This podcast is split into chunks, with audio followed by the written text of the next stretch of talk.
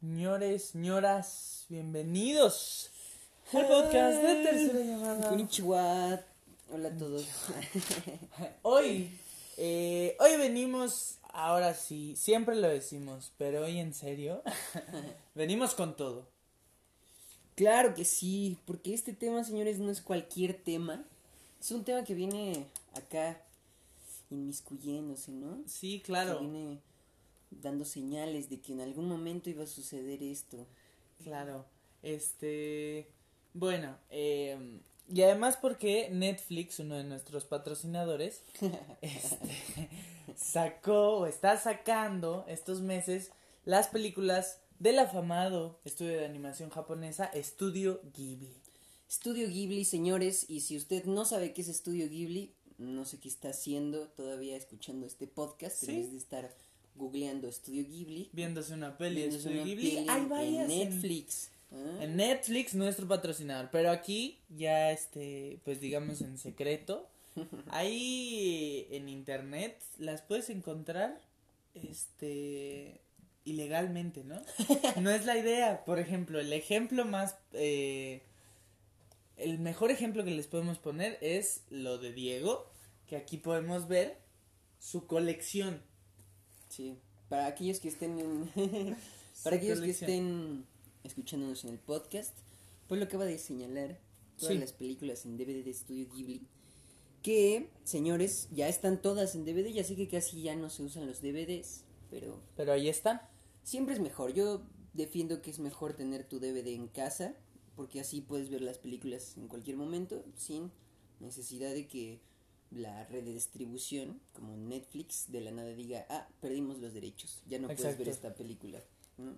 Sí, claro, y es un poco como los libros, ¿no? Tenerlos ahí para Sí, verlos, sí. para poder, este, no, pues igual sigue siendo una experiencia, ¿no? Esto de agarrar la película, ponerla. Ajá, de encontrártela de repente y decir, ah, mira esta peli, Sí, hace claro, mucho que no la veo. claro. La vuelves a ver, ¿no? A ver Sí, los qué DVDs se están volviendo los cassettes de nuestros De papás, nuestros- ¿no? Sí, Por ejemplo, chale. ya se vuelve esa, ya estamos viejos. ya tenemos esa semejanza directa, porque nuestros papás pues antes tenían esa referencia, nosotros Sí. ahora los DVDs. Los DVDs. Chale. Yo creía que el Blu-ray iba a ser, pero no, ya también. Adiós, Blu-rays. Claro. Y bueno, eh, hay que decir de primero, de primeras que este eh, el trabajo que ha hecho Estudio Ghibli a lo largo de los años es asombroso, que sus películas nos dejan maravillados una y otra vez. Es, sean cientos de veces que veas una sola película de este de este estudio, eh, te sorprenden, te maravillan eh, por muchas cosas. Dicho esto, podemos dar por concluido el episodio de hoy.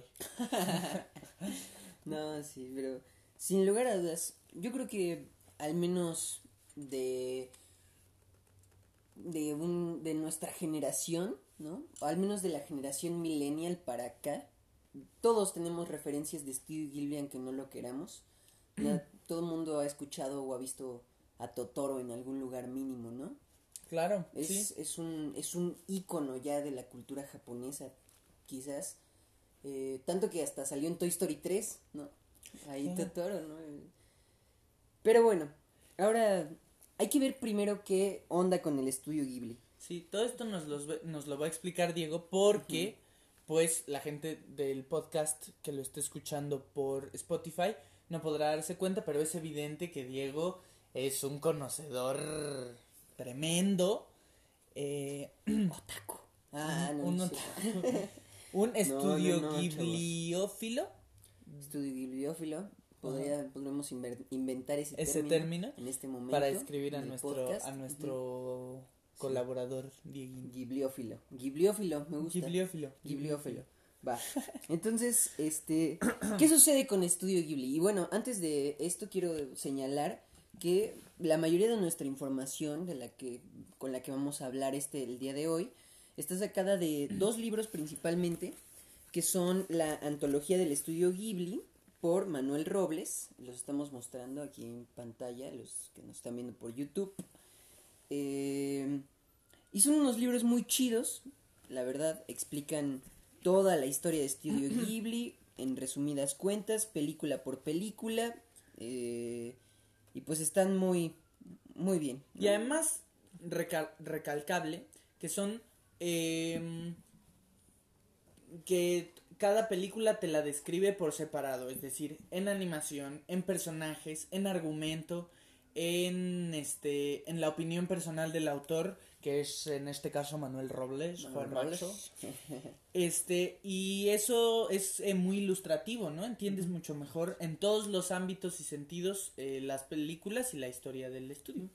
Sí, también un lugar muy, muy padre que pueden visitar en internet o seguirlo en Twitter como quieran. Es un blog que se llama Generación Ghibli. Generación Ghibli, Generación blog, y muy bueno. Siempre te están actualizando de, de cosas sobre el estudio Ghibli que pues probablemente, spoiler, vaya a desaparecer pronto. Pero bueno, eso ya, ya llegaremos. Sí, sí, sí, ya llegaremos partes, ahí. ¿no? Pero, querido Paolo, te voy a contar qué onda con el estudio Ghibli, ¿no? Soy Y todo oídos. Antes de hablar sobre cómo se fundó el estudio Ghibli, es esencial que hablemos de sus fundadores, ¿no? De la carrera de los principales fundadores de estudio Ghibli, que son el ya aclamadísimo y conocido por todo mundo Hayao Miyazaki. Hayao Miyazaki. Hayao Miyazaki, este viejito cascarrabias que le ha dado a la animación japonesa, que fue un parteaguas para toda la animación Y japonesa. una ¿no? identidad contemporánea, ¿no? Muy una identidad muy contemporánea, sí. Sí, sí, sí, que ha que di- vino a la animación a decir la animación también puede ser arte al nivel de cualquier producción de cine de arte filmada. Claro. Eso yo creo que es algo importante y lo que hay que tener en cuenta. Hayao Miyazaki, eh, pues a la diferencia de lo que muchos pensarán, no estudió arte ni nada, ¿no? En realidad él estudió literatura. Pero bueno, Bueno, pero sí se relaciona mucho con lo que hace, ¿no? Sí, definitivamente. ¿No? Pero bueno. eh, para resumírselos muchísimo, Hayao Miyazaki es hijo de un señor que tenía una tienda de, de volantes para ah, una, una fábrica de volantes para un avión importante que es el Zero Fighter. Esto lo quiero recalcar porque será importante para todas las películas del estudio Ghibli, ¿no? Que todas giran en torno eh, a los aviones. Se ve mucho esa influencia que tiene Miyazaki por la aer- aeronáutica, por, por las máquinas, ¿no? por el vuelo, por el viento. Se ven casi todas sus películas algo que tiene que ver con esto. Órale. Eh, se vuelve muy fanat él es muy fanático de Osamu Tezuka, que Osamu Tezuka es conocido como el dios del manga, porque él, él llegó a revolucionar el manga en, en aquel tiempo, y es el que eh, dibujó Astro Boy, ¿no? y algunos otros mangas reconocidos. Eh, pero Miyazaki no es hasta que entra a Toei, Toei Doga, que para los que sepan un poco sobre animación japonesa, Toei Animation es como una de las grandes casas animadoras que hay en Japón, que ha animado series muy importantes como One Piece, como Dragon Ball, como muchas series como Remy, como Sí. este, ¿cómo se llama? Heidi, ¿no? Por ejemplo, muchísimas. De Isao Takahata, De Isao precisamente. Takahata, exactamente. Entonces, eh, en, justo en Toei Doga es cuando él conoce a Isao Takahata, que en ese momento Isao Takahata era el director de Toei Doga porque era una empresa que se acababa de fundar. Y estoy hablándoles de los inicios de, de lo que es la animación bien bien en Japón, ¿no? Entonces Toei apenas está fundando, es una compañía que no tiene mucho, mucha, mucho, mucho personal. Entonces llega Isao Takahata, que él tampoco estudió nada de animación, pero lo ponen directamente a ser director, a falta de personal. Entonces, bajo la dirección de Isao Takahata, empiezan a, a, a trabajar juntos en muchas series, ¿no? Me mencionabas una adaptación de Sherlock Holmes, por ahí Sí. la pueden encontrar en internet, eh, con un zorro, me parece que Sí, es. sí, sí. Sherlock Holmes es un, Es un zorro. zorro. Eh, sí, trabajan en Heidi, trabajan en una serie que se llamaba Conan, el niño del futuro o algo así. Eh, y bueno, ahí, hasta ahí todo bien, hasta que en un momento eh, deciden hacer una película que llevaba muchísimo presupuesto de por medio y que figuraba ser una de las grandes películas, de una gran película, ¿no? Revolucionaria y no sé qué, que esa es la película de Horus, El Príncipe del Sol, de 1968.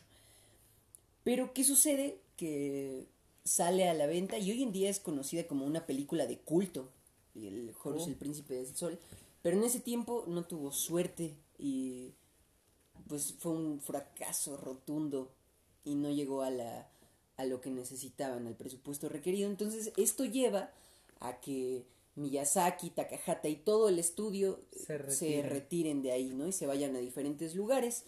Ahí empiezan a trabajar en otras producciones, ¿no? Miyazaki saca algunas series de televisión y es donde dirige por primera sus primeras películas que son Las aventuras de Panda, Copanda y sus amigos y El castillo de Cagliostro, que esa es como la más conocida de las que de las de Miyazaki antes de Estudio Ghibli, ¿no? El castillo de Cagliostro, que es Lupin III, que Lupin III también es un ícono famosísimo en la cultura japonesa, que es este ladrón, que es como son como las historias de detectives al revés, ¿no? En vez de seguir al detective, siguen al ladrón, por eso tiene tanto éxito y él adaptó una película sobre Lupin III, ¿no? Eh, pero pues se dispersan a varios lados hasta que en un momento deciden juntarse eh, bajo la dirección de de Nippon Animation para crear eh, no, no, no bajo la dirección de Nippon Animation.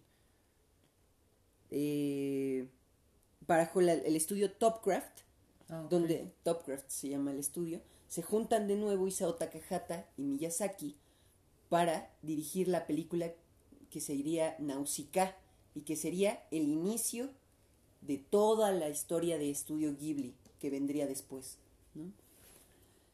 Isao Takahata, por su parte, estudia letras inglesas y también se mete a estudiar.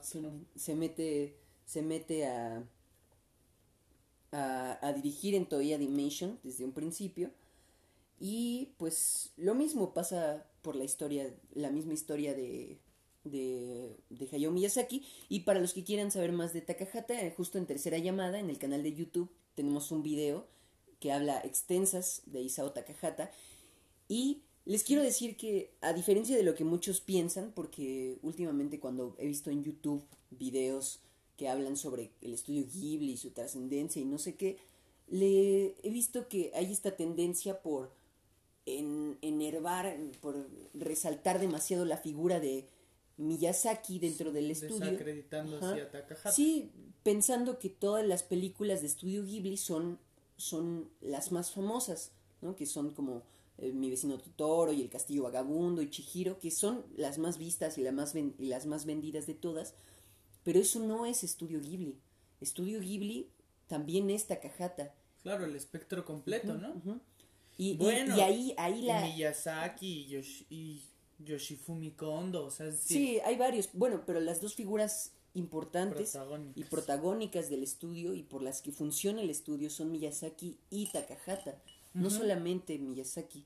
Lo que da Takahata al estudio han sido, este, si, si Miyazaki trajo los éxitos rotundos y taquilleros, Takahata ha traído las historias más más eh, emotivas claro, del estudio. Y no solo eso, porque tampoco puedes hacer a un lado el, la labor de gestión administrativa, o sea, el de, de, producción, o sea, Isao Takahata estuvo eh, detrás de muchas producciones de estudio Ghibli, no necesariamente dirigiendo y en el guion, pero allí estuvo, ¿no? Sí, eh, sí, sí. Él y Toshio Suzuki, que es otro de los grandes de los personajes importantes de Estudio Ghibli, de los que pocas veces se habla, que es, que es justo, justo por Toshio Suzuki es que se fundó Estudio Ghibli, ¿no? Gracias a él y que dijo, a ver, Miyazaki Takahata, veo que trabajan muy bien juntos, ¿por qué no armamos un estudio donde ustedes dos hagan películas cada cierto tiempo, ¿no? Y vio, y vio como esa, ese juego que iba a poder dar el estudio de crear cosas fantásticas y, y como taquilleras y cosas más artísticas y serias, ¿no? Y profundas, como las de Takahata. Entonces, eso, nada más, ¿no? Que no hay que dejarle todo el peso del estudio a Miyazaki, ¿no? Sí. Es, es una cosa que ambos formaron y crearon juntos, ¿no? Pero bueno, eh, a partir de que se crea el estudio Ghibli, bueno, a partir de que sale Nausicaa del Valle del Viento, que fue un éxito, esta película sí fue un éxito total en taquilla les dio ganancias suficientes para poder fundar el estudio Ghibli, ¿no? Gracias a Nausicaa se le debe la fundación del estudio Ghibli. Entonces, eh, la, después de la película de Nausicaa, que está basada en un manga que hace Hayao Miyazaki antes de la película porque él quería recaudar fondos para, para hacer la película y como no los tenía, mientras hizo el manga. Y fue un esfuerzo de producción impresionante porque nueve meses logran tener la película cuando por lo general es en el doble de tiempo cuando se tiene una película de este estilo. Y si algo por si por algo se le conoce a Miyazaki y a Takahata es por ser eh, muy, muy disciplinados y serios en tanto a lo que su trabajo se refiere, ¿no? Tanto así que luego les trajo problemas a sus para sus para sus empleados, ¿no? Pero bueno, hablaremos de ello. Hablaremos de ello cuando llegue el momento. La siguiente la siguiente película, la primera película ya bien dentro del nombre de estudio Ghibli es El Castillo en el Cielo. Y estas dos películas, Nausicaa y El Castillo en el Cielo, tienen en común que hablan de, de alguna manera del mismo tema, ¿no? Que es la naturaleza y esta guerra contra la tecnología y cómo tal vez esta guerra contra la tecnología no sea tanta guerra, ¿no? Sino como enseñar que la tecnología puede convivir perfectamente con la naturaleza sin tener que destruirla, que es que es el hombre y sus ambiciones las que la destruyen. Y, y pues después de eso, después del Castillo en el Cielo, viene un momento en el que dicen vamos a sacar dos películas y empieza a trabajar el estudio en dos películas al mismo tiempo, que es Mi vecino Totoro y La tumba de las luciérnagas. Y esto yo creo que es algo importante de mencionar porque son como justo esas dos vertientes que hay en Estudio Ghibli a partir de este momento las películas de, de Miyazaki fantásticas, eh, de como superación, como más dirigidas a un público infantil, ¿no? no, no siempre. Con muchas moralejas, ¿no? Muchas moralejas, ¿no? Casi como de cuento. Como de cuento. Eh, y en cambio, el, la vertiente de Sao Takahata, que son como estas películas de tradición japonesa, muy costumbristas, muy como, como para llegarle al público japonés. Y justo eso hacen las películas de Takahata. Si tú ves tanto La tumba de las luciérnagas como Recuerdos del ayer, como La guerra de los mapaches, como Mis vecinos los llamada, como La princesa Kaguya, tal vez te aburren un poco, tal vez las sientes muy lentas, tal vez no entiendes lo suficiente. Pero es porque son películas totalmente enfocadas al público japonés son totalmente enfocadas a eso. Y también se le, se le reclama mucho a, a Isao Takahata su baja recaudación a veces, ¿no? Exacto, pues sí, pero eh, sí se le reclama eso, pero pero pues tú no puedes negar los esfuerzos impresionantes que hizo en, en producciones como Mi vecino lo llamada, ¿no? La princesa Kaguya, que es que es la película más costosa en la historia de la animación japonesa eh, y sí no recaudó lo suficiente, pero es una obra maestra. Ves cada cuadro y, y es impresionante. Pero bueno, eh, y así pasan, ¿no? Mucho tiempo, su, eh, una película de Miyazaki, una de Takahata, una de Miyazaki, una de Takahata, una de Miyazaki, una de Takahata, hasta que se empiezan a dar cuenta los dos directores que tienen que ver qué van a hacer después de ello, ¿no? Porque ellos no van a poder dirigir películas todo el tiempo. Va a llegar un momento en el que se cansen, en el que ya no tengan la inspiración para hacer más películas. Entonces están viendo a quién darle la batuta del estudio Ghibli. Y, y así, pues primero, la primera, la primera vez que lo hacen es con Puedo escuchar el mar, que fue una miniserie para la televisión.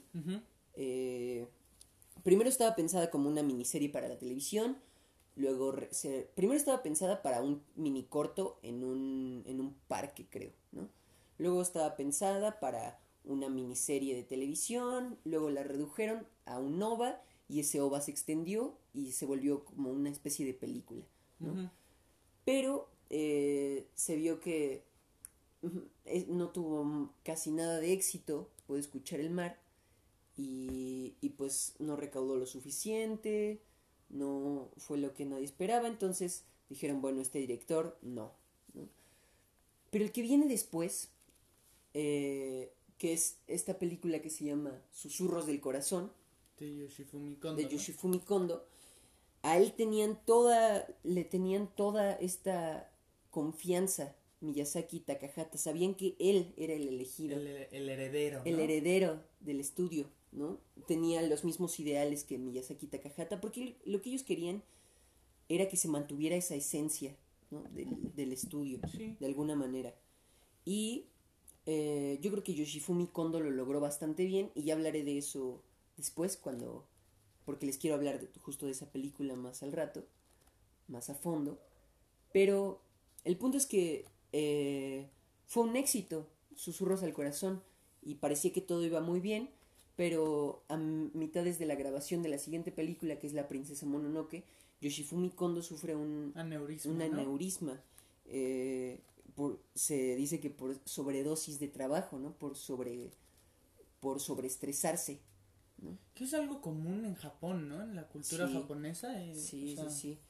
El, tanto esas, tanto, tanto eso de trabajo en exceso que conlleva a enfermedades como el suicidio son muy Sí, claro. famosas. Y, y pues sí, fue un golpe duro para el estudio y para la animación japonesa en general, porque era un director con que tenía toda una carrera por delante y lo estaba demostrando justo Sí, a los cuarenta y tantos años falleció, ¿no? Aquí con esta película lo estaba demostrando perfectamente, pero pues el trabajo y el estrés le ganó. Mm, Cosas que reflexionar. Pero bueno, Claro. Después de ese golpe duro, ah, Miyazaki anuncia que se va a retirar de las películas después de que haga mm, La princesa Mononoke, ¿no? Que va varias veces que se retira, ¿no? Sí, Ah, varias veces que dice que se va a retirar, pero no lo hace. Ajá. Pero esta fue la primera vez que dice eso, ¿no? Sí. Que dice, me voy a retirar porque después de producir La Princesa Mononoke. Hace La Princesa Mononoke justo como un homenaje a, a los 20 años, me parece, de, de que se estrenó Nausicaa del Valle del Viento. Y justo es una película que como que retoma todas esas ideas que empezó Sí. en Náusica del Valle del Viento. Y después de eso, pues se van por un tiempo. Y hay algo importante aquí que rescatar, que es que Ghibli hace un pacto, hace un trato con Disney, con Disney para que la distribución de sus películas llegue a Occidente, ¿no? Es a partir de este momento cuando empieza a distribuirse primero en Estados Unidos, luego por Sim Entertainment aquí en México, eh, y gracias a ellos es que las tenemos tan a la mano hoy en día. Sí, sí, sí. Ahora gracias a Netflix, pero en un primer momento gracias a, a Disney y a este pacto Sí, que... claro, pero la distribución internacional viene primero de ese pacto, ¿no? Ajá, De ahí a que Netflix esté interesado en comprar los derechos de... exacto. Sí, y también toda la distribución del marketing lo tiene Disney. Claro. aquí en aquí en, en- en América entonces sí todos los productos de que tengan que ver con con los personajes de Estudio Ghibli los tiene Disney a partir de ahora ¿no? Y, y pues es, es es algo en un principio bueno porque se distribuye algo en un principio malo porque Disney ya acaparó todo absolutamente Disney es dueño de nuestras vidas. de nuestras almas yo ya le vendí mi alma a Disney Dan buen varo. dan buen paro Sí, sí, sí. Sí, eh, y bueno, después de, de eso, pues siguen sacando películas, no hay como gran cosa, hay una peli siguen en esta búsqueda de, de a ver quién se lleva el mando de Estudio Ghibli y siguen sin encontrarlo porque le dan una película. Primero su hijo, Ah. Goro Miyazaki, quiere dirigir una película que no en ese momento no podía dirigir Miyazaki y crea Cuentos de Terramar, pero también es un rotundo fracaso y una de las películas que menos ahí, gustan. dime si estoy equivocado, hubo una disputa padre e hijo porque el, porque Hayao Miyazaki no quería que dirigiera. No quería que Goro dirigiera la película porque sabía que no estaba preparado Goro para Y dirigir a va y mete las cuatro patas. Ajá, apoyado por Toshio Suzuki, que es el, el, este, el señor del varo de, Ajá, de claro. Estudio Ghibli, ¿no? Ok. Este, y pues sí, sale un re- rotundo fracaso, que luego ya se redimiría en la colina de las amapolas, ayudado por su papá ahora sí, Sí. pero bueno, en ese momento fue un fracaso, también fue un fracaso la disque secuela que iban a sacar de Susurros del Corazón, Sí. que empieza como un anuncio para gatos y luego ya se transforma en película. Órale. Qué interesante. Ajá, este. Y, y bueno, de, a, a partir de Susurros del Corazón salen también muchos mangas, ¿no? Y mucho mercadotecnia, por eso también es que deciden Sacar, esta, esta. que no es una secuela en sí, propiamente. más bien habla de del varón, que es un personaje que es ficticio que sale en Susurros del Corazón, Ah, ok. Pero que es como el personaje del que escribe la niña de Susurros del Corazón, pero es una historia aparte, ¿no? Ok. Eh, y sale el viaje de Chihiro con el que prim- por primera vez y única eh, gana el premio del Oscar a animación, una película japonesa. Que las películas de Estudio Ghibli han estado ahí en los Sí, Oscars. sí, a partir de, del viaje de Chihiro, a partir de ahí empezaron a salir en los Oscars casi cada año, ¿no? sí, Salían sí, sí. compitiendo, muchas veces robadas por Por Disney. los malditos de Disney. Sí, claro. El premio de Disney, le dicen, ¿no? Sí, el de animación es casi, Sí. casi. Y eso es importante de hablar, ¿no? Porque yo creo que ahí hay algo muy importante. La animación, cómo se ve en Occidente y cómo se ve en Oriente. Porque yo sostengo, y esta es una opinión meramente personal, ¿no? que tal vez confunden mucho lo que es, lo que es animación con lo infantil. Más Sí. que nada, más que nada en Occidente. ¿no? Si es de Disney, todas las películas de Disney, por más obras de arte que quieras que sean, están dirigidas a un público infantil. ¿no? Y, y, y, y falta mucho ver, ver eso, ver que no solo la animación es para los niños. Y esto lo, lo, lo entienden muy bien los japoneses, que a partir de la animación tienen ahí la masa para crear cosas que eh, en fílmicamente son más complicadas de crear. ¿no? Claro. No, y hay, y hay ejercicios eh, maravillosos de animación, digamos, eh, para adultos o para dirigido para un público adulto que incluso ni siquiera son eh, jap- japonesas o Exacto. orientales. Por ejemplo, Persepolis. Es un ejercicio maravilloso y es una animación hecha eh, sobre un tema que pues no es infantil, pro- que no es infantil en ningún Sí, sentido. ya como que se está dando ese, ese giro, ¿no? Como que ya están entendiendo que hay mucho, muchísimo, muchísimo, mm, muchísimas posibilidades con la animación Sí, que, que no se pueden abarcar fílmicamente como lo podrías hacer con una animación. claro. Y, y están viendo que también puedes explorar otras cosas, ¿no? Como hablábamos de Bojack Horseman en, en algún momento. Que a raíz de tu cómo- recomendación ya me la estoy, ya estoy a nada de terminarla. Ah, muy Estoy, en este momento estoy como en, un- como en una crisis personal. Por eso no hablo mucho. Por eso no, porque estoy sufriendo, estoy sufriendo verdad. No se me ve, pero por dentro ahorita estoy en los Ustedes no lo alcanzan a ver, pero yo estoy viendo ya sus lágrimas. Sí, sí, sí. Bueno, perdón, Pero bueno, a lo que vamos con todo esto es que Sí.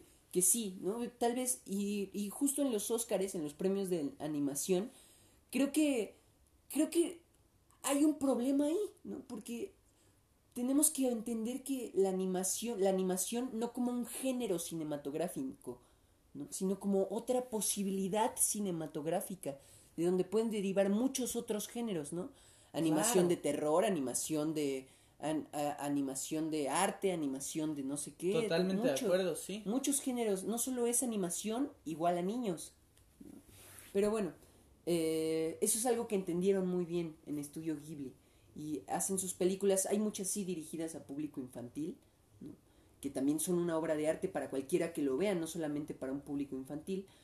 Pues son- pero- pero, son universales, Ajá. incluso las que son para público infantil, Son un adulto las puede disfrutar. Exacto, pero lo que voy es manera. que eh, todas las películas que hace Takahata, ¿no? Como ya lo mencioné, o eh, las otras películas como El recuerdo de Marnie, como la última película de Miyazaki que es El viento se levanta, que no están tan dirigidas a un público infantil, no van tanto hacia la fantasía y aún así, gracias a la animación logran crear sueños, ¿no? Logran crear cosas impresionantes. Sí, Y, y bueno, toda la historia de Estudio Ghibli sigue hasta que eh, Miyazaki anuncia como por tercera vez, porque también lo, lo anunció después de, de dirigir Poño, El secreto de la sirenita, que se iba a retirar, y luego ya ayudó a, a Goro a hacer la colina de las amapolas, y por último dijo, ahora sí me voy a retirar con El viento se levanta,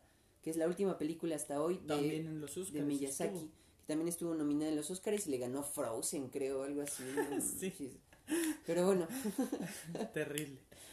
pero bueno, el viento se levanta eh, y después de eso, ahora sí anunció su retirada. Poco después sale la leyenda de la princesa Kaguya, que ya les mencioné que es la película que más presupuesto ha, re- ha requerido de Estudio Ghibli, porque Takahata quería que la película fuera hecha a acuarela, todos los, los planos hechos a acuarela. Y es una maravilla total, ¿no? Es, son películas densas las de Takahata, pero valen muchísimo la pena.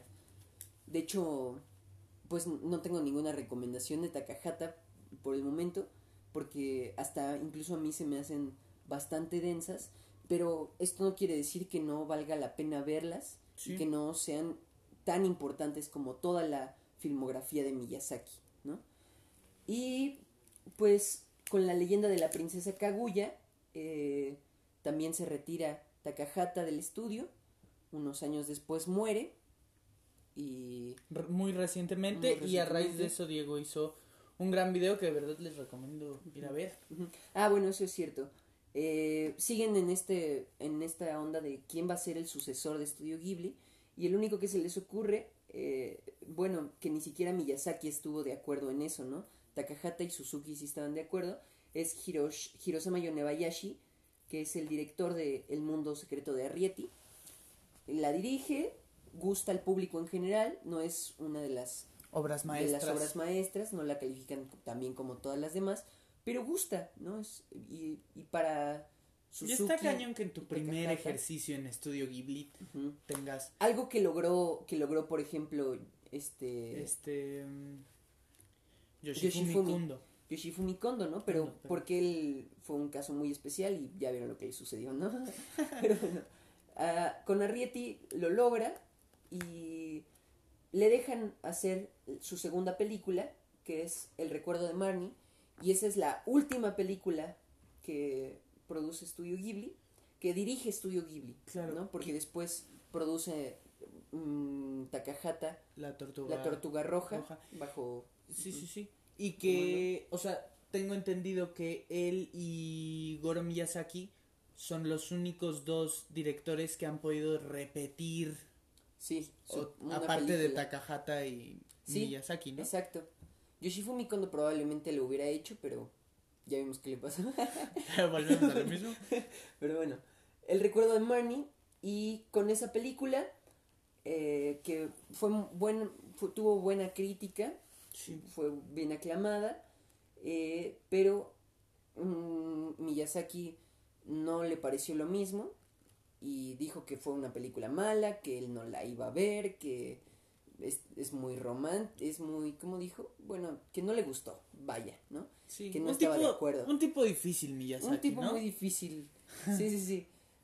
Por eso es que también se met- ha metido en tantos problemas, ¿no? Sí.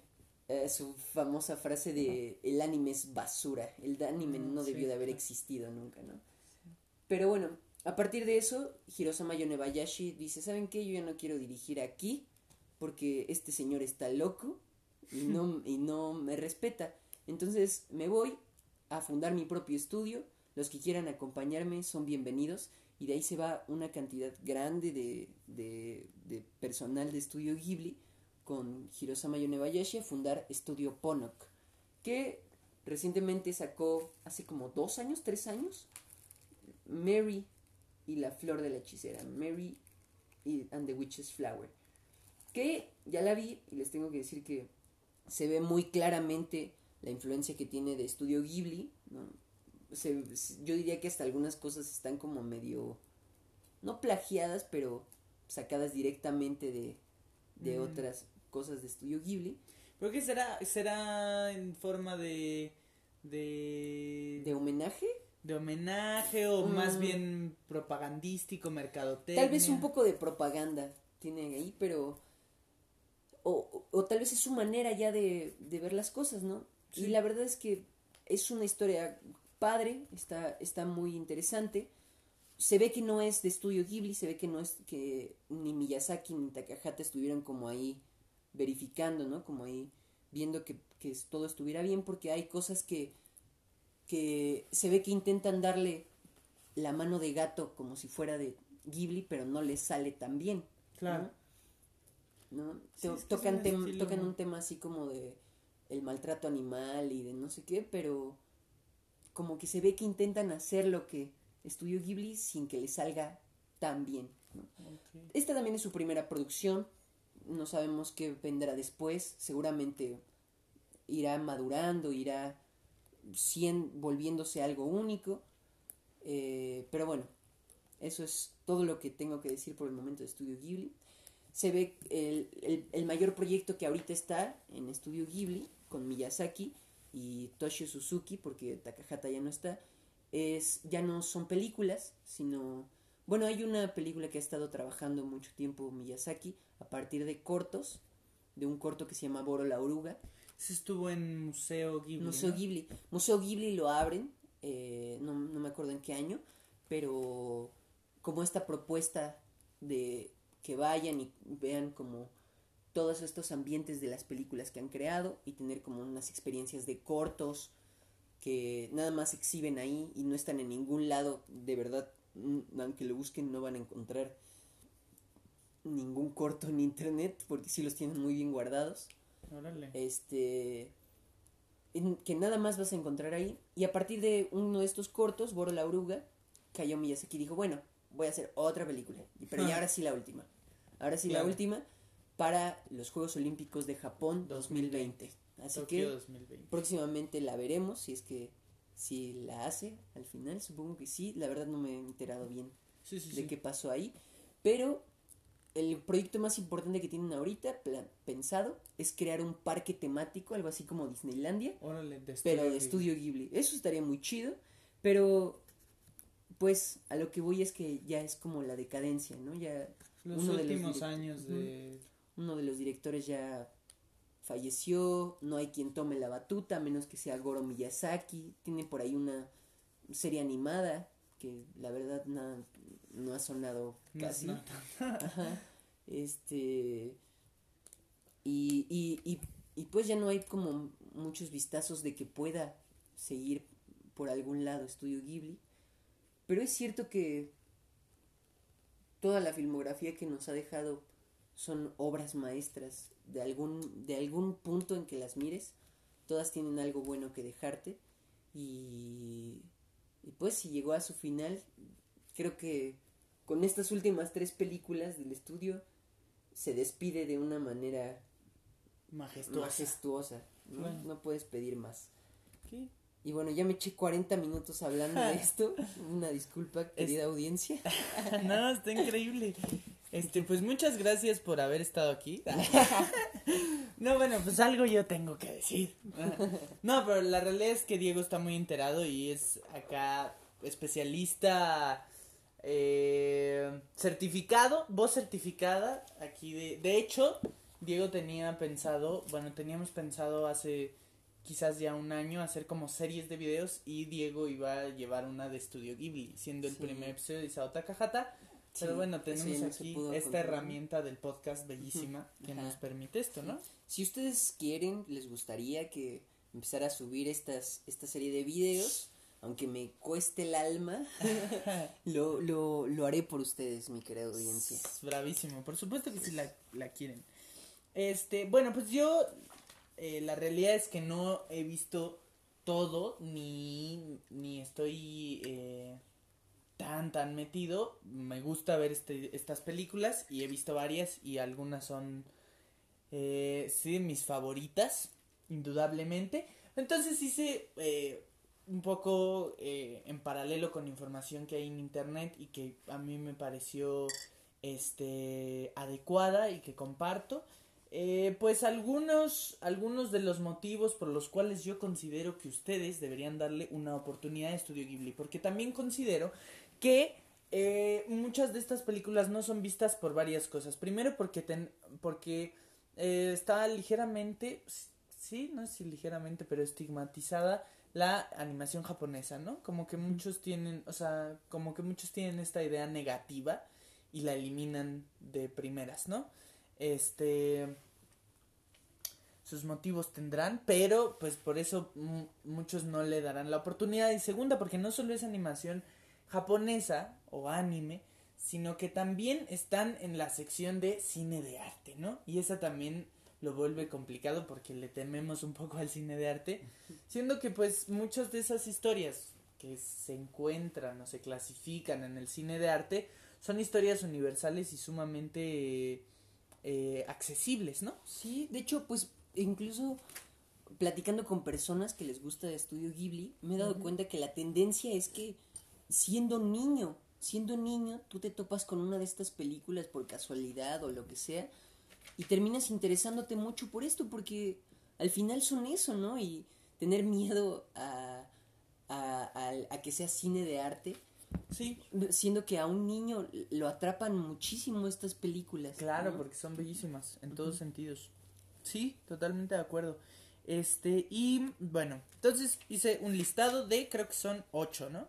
Sí, ocho motivos por los cuales ustedes deberían darle una oportunidad a Estudio Ghibli. Si no les ha bastado con todo lo que ya dijo Diego, venga. Pero bueno, la primera son los paisajes eh, que muestran en sus películas. Insisto que no he visto todas, pero la realidad es que son de una belleza remarcable. O sea, te transporta a mundos que pueden ser fantásticos, fantásticos pueden ser eh, realistas, pero eh, te muestran estos lugares que son realmente bellos, en los que te sumerges y deseas estar, este, y bueno, y que, y que, insisto, sería, ya es muy reiterativo, pero eh, es este, son tremendos. Luego eso va de la mano de que en Estudio Ghibli trabajan eh, o bueno, eh, a lo largo de su historia eh, hay, han habido grandes animadores dentro del estudio Ghibli, no solo los protagónicos, es decir, Isao Takahata y, y, Hayao Miyazaki. sino un equipo de muchas personas que pusieron su granito de arena para que estas producciones fueran lo que son hoy en día, ¿no?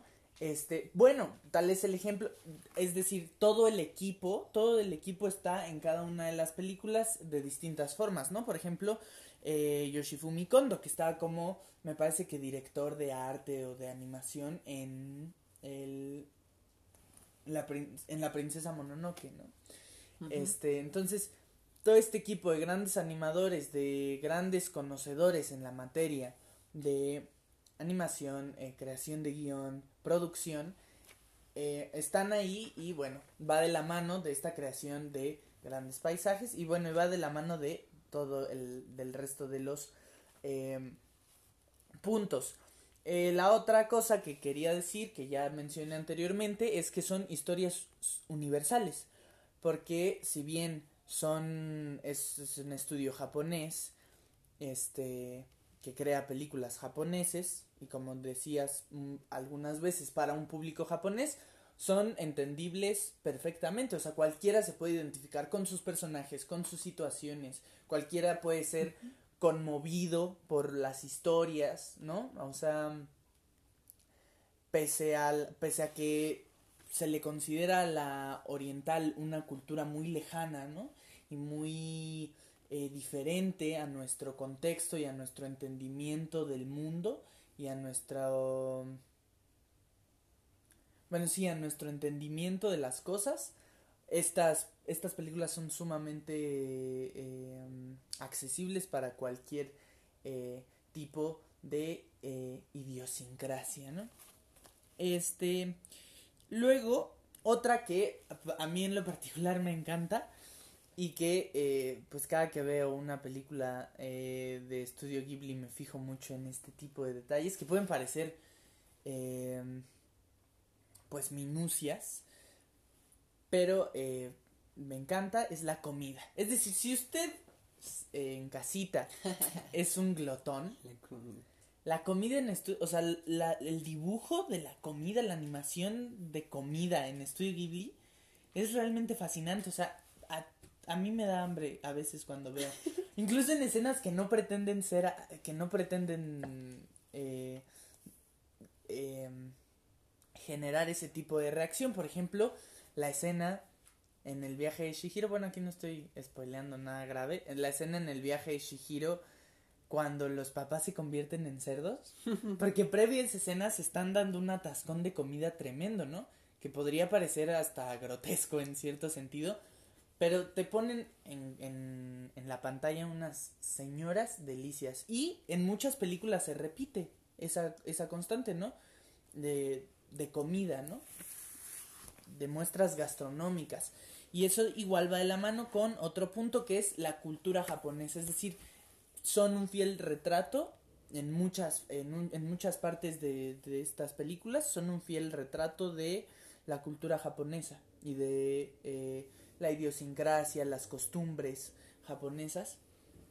tenemos mucho que aprender de esa cultura. Tenemos mucho que aprender, aprender de esta cultura milenaria, ¿no? Eh, no, no solo en esto de la comida, porque también te muestran un poco esta tradición y esta costumbre alrededor de la comida, ¿no? Por ejemplo, en la tumba de las luciérnagas, como eh, cómo se pone la mesa y cómo comen arroz. Bueno, pero eso es en tiempos de carencia, ¿no? Sí. Pero, pero digamos, muestra un poco la tradición, este, no solo eso, sino las edificaciones que aparecen en sus, en sus, en, en, este, en estas producciones, mmm, muchos símbolos, ¿no? Entonces, eh, creo que igual para aprender de la cultura japonesa de manera accesible, para introducirse un poco a ese mundo, las películas de estudio Ghibli resultan un ejercicio fantástico eh, para hacerlo, ¿no? Eh, o un medio fantástico. La otra es eh, que, sorprendentemente, una constante en estudio Ghibli es que las, los protagonistas de estas películas son mujeres. Es decir, estamos hablando de que muchas veces estamos, este, vemos heroínas en la pantalla. Este, bueno, en, en en, muchas de las películas, ¿no? De las que yo tengo más referencia, pues están Mi vecino Totoro. Desde Nausicaa, Nausicaa es Mi vecino Totoro. Eh, Kiki, Recuerdos del ayer. Mm, Susurros del corazón, la princesa Mononoke, la princesa Mononoke el viaje de Chihiro, los llamadas, el increíble castillo vagabundo, el secreto de la sirenita, sí, pues sí, sí, sí, el, y... Incluso en películas donde el protagonista es, es hombre, por ejemplo en Porco Rosso, la mujer tiene un papel fundamental. Y eso es y eso es también valioso porque eso pasa en la princesa Mononoke, porque la princesa Mononoke no es el protagonista. sí, claro. pero claro, claro. Aparece ahí como un personaje pues recurrente, pero es tan importante que la película se llama así. Sí, sí, sí. Este mm, bueno, y entonces es importante porque generalmente eh, cuando vemos este tipo de producciones de autores, ahora estaba leyendo que muchos autores eh, masculinos caen como en una visión un poco romántica, este, y, y muy cerrada y enfocada a la visión masculina del mundo y al porque es un poco así, ¿no? Nuestro, desgraciadamente, nuestras sociedades, ¿no? Y hay mucha presencia de, eh, bueno, ahora, ahora menos, ¿no? Ahora se ha diversificado el arte y la cultura, pero antes, pues, eh, incluso el arte era un, era un mundo que estaba un poco encerrado en autores, hombres, ¿no? Y aquí eh, tenemos historias de empoderamiento y de, y de real y de reales heroínas, ¿no? Sí, y yo quiero ahí agregar algo, y es que eh, justo que la mujer sea protagonista no significa que sea, que no sea una historia machista, ¿no? Claro. Y, y, y pues eso se ve mucho en Disney, ¿no? Como en todas las películas de princesas, a lo mejor alguien se metiera encima y no, que no sé qué, pero en todas las películas de princesas, eh, aunque la protagonista sea una princesa, es en realidad el gran caballero príncipe azul. Él sigue teniendo esta actitud, bueno, esta, esta onda que pues trae todo el patriarcado detrás, ¿no? Claro. Y aquí es algo diferente, ¿no? Porque no ven a la mujer como una como una pequeña pétalo de rosa que no puede ser tocado, ¿no? No, no, no. No, es, las mujeres, la mujer protagonista cobra el papel de, de, de una persona fuerte, ¿no? Que tiene que madurar, que tiene que... Exacto. Que tiene que eh, enfrentarse a retos y cosas que va a salir adelante ella o él, ¿no? También en, los casos de él. E historias de progreso sucesivo. Por eso hablo de que aquí introducen a la mujer de una manera muy natural y sin necesidad de caer en un romanticismo burdo, ¿no? Por ejemplo, esto me lo quería reservar, pero en el viaje de Shihiro, que eso también lo decía el libro, que es como esta historia de cómo esta niña va madurando a través de toda la película. Y se, se puede ver incluso en cómo la van dibujando conforme va avanzando la película y en las acciones y en, y en las actitudes de Shihiro, ¿no? Entonces es, son historias que incluso en esa, que es, resulta muy fantasiosa, muy onírica, eh, son, son muy reales y, son, y, y entonces las moralejas que termina dando igual son muy naturales, no, no, no, no son eh, lecciones moralinas forzadas, ¿no? Eh, sí, bueno, creo que es eh, fenomenal. Igual, eh, hablando de heroínas y de construcción de personajes, tenemos que hablar de los, los antagonistas, ¿no? Que sorprendentemente también son sumamente humanos, o sea, los, los antagonistas nunca resultan este esta calamidad de personaje que muchas películas de las cuales muchas películas resultan como este este personaje sin motivo alguno que es malo por naturaleza que no, no representa no cae en lo melodramático. No cae en lo dramático que lo melodramático.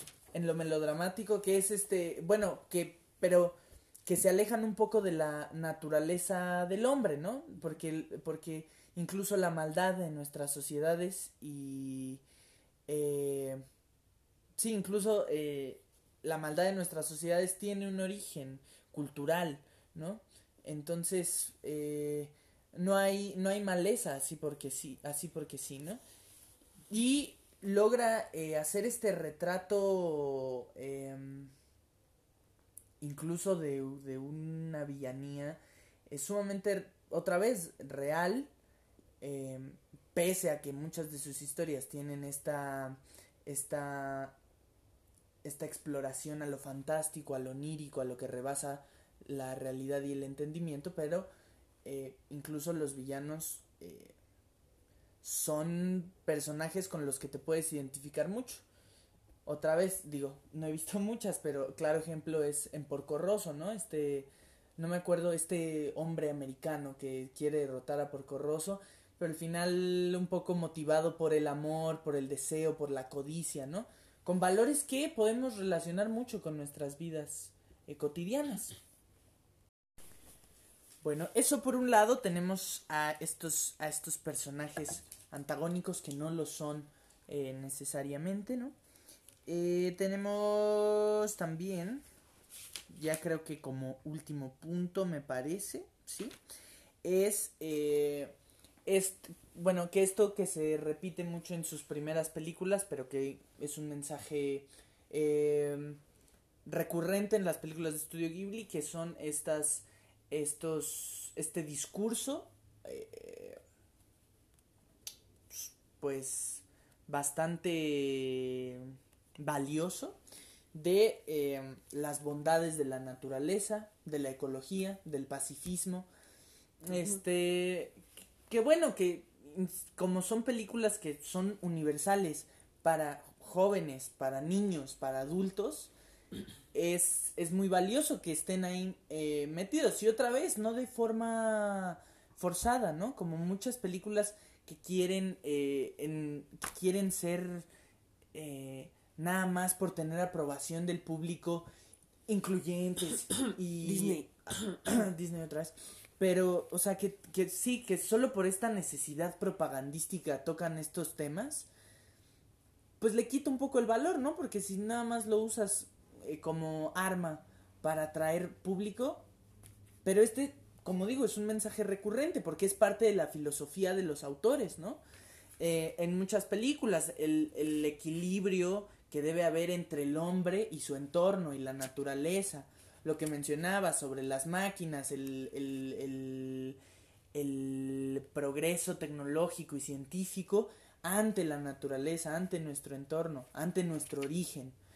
Y esos, otra vez, son, son mensajes que estén ahí como filosofía de, o sea, porque esta no es de una película, sino como una filosofía del, del, del espectro general, del marco general de estudio Ghibli, lo hace todavía eh, mucho más valioso. Ejemplos claros, pues, digo, ahorita profundizaré más al respecto, pero la, tor la tortuga roja, eh, mi vecino eh, Totoro, ¿no? Que es este personaje enternecedor, eh, protector de la naturaleza y bueno, Sí. películas de, de verdad enternecedoras. Esos son eh, los principales motivos que yo les que yo tengo porque insisto que me falta mucho más por, por ver y por enterarme eh, por los cuales yo les recomendaría estas películas todo el entramado general no o sea todas y cada una este más allá de eh, películas en particular eh, de las cuales ya hablaremos no Sí. Sí, si quieren, si quieren salir con esperanzas de la vida, estudio estudio Ghibli. E insisto Sí. que, digo, lo he- ya lo he dicho como, qué hueva, ¿no? Pero insisto que de forma muy natural, de ninguna manera forzada. Muy bien. Ahí las virtudes de el señor estudio Ghibli. Bueno, y ya que hablamos de todo esto, eh, ahora solo nos queda, eh, no les vamos a hablar una sinopsis de todas y cada una de las películas, pero sí de 12 de ellas. Nuestro top 6 de, eh, pues, nuestras películas favoritas de este. de estudio Ghibli. Ujú. Entonces, eh, top 6. Si quieres, yo digo mi top 6, luego tú dices tu top 6, y así top 5, top 5, top 4, top Ah, 4. ok, me parece, me parece, así me parece. va, va, va, para que, Va. para que así. Sí, sí, sí. venga. Entonces, en mi puesto número 6, ah, también hay que aclarar que eh, son 6 porque 5, al menos yo no me podía decidir por 5, ¿no? Dije, es que estas últimas dos tienen que estar. Es que Diego me dijo eso y como pues yo soy este admirador de Diego, dije pues yo también puedo hacer un top 6. Pues bueno, va. Ah, ah, antes de eso, eh, un pequeño, una pequeña corrección de un dato que ahí tenía la duda, ¿no? Miyazaki no estudió eh, letras, fue ciencia, ciencias políticas y sociales. Bueno, igual se relaciona Igual con se su- relaciona, ¿no? con su labor. Pero bueno, nada más eso para que luego no digan, no, no, no, No lo escuchen. Del dato bien. No lo escuchen, te se llama es un fraude. Por cierto, el de Porfirio Díaz estuvo. No, no es. Lo queremos mucho a nuestro chistes primer locales, hater, sí. locales. Es de nuestro primer hater. Venga. Entonces, top 6. Y en el puesto número 6 tenemos a El recuerdo de Marnie. Mi puesto número 6 es justo la última película de Estudio Ghibli, que es El recuerdo de Marnie, ¿no? Y también se las tenía muchísimas ganas de recomendarles esta película porque pues por lo general cuando vamos a ver Estudio Ghibli, vamos a ver a las películas mm, las más sonadas, ¿no? El viaje de Chihiro, El castillo vagabundo, Mi vecino Totoro, bla, bla, bla. Eh, Que son todas mis recomendaciones. El lugar 6, mi vecino Totoro, el viaje de Chihiro. No, y está bien, porque también son obras maestras, ¿no? Sí. Pero a lo que me refiero es que a veces no le damos oportunidad a, a otras del estudio que son igual de, de, de, de majestuosas Claro. que, que todas las demás. Y el recuerdo de Marnie, siendo la última película del estudio, y que se le haya dado tan, tan poca importancia, me parece una falta de respeto, la verdad. Entonces, yo la considero una de mis películas favoritas del estudio desde que la vi y les vengo a decir por qué, ¿no? Eh, les voy a primero leer una pequeña sinopsis rapidísima que tengo aquí escondida, escondidísima, escondi, escondidérrima, por favor no se vayan. aquí está, aquí, aquí no está, aquí está. Ana es una niña poco sociable que le gusta dibujar. Debido a los problemas respiratorios que tiene, su madre adoptiva decide enviarla a un pueblo en el campo por un tiempo. En el lugar, Ana descubre una casa que pareciera estar abandonada por el día, pero que de noche prende sus luces. Ahí conoce a Marnie, una niña de quien se hace muy amiga rápidamente, pero que guarda muchos misterios. Nadie en el pueblo la conoce y todos afirman que la casa está abandonada. Cuando una nueva familia llega a instalarse en la casa de Marnie, Ana decide investigar cuál es el secreto que esconde la niña, mientras que en el proceso se va haciendo de más amigos. Bueno, esa fue una pequeña reseña que yo escribí hace muchísimo tiempo.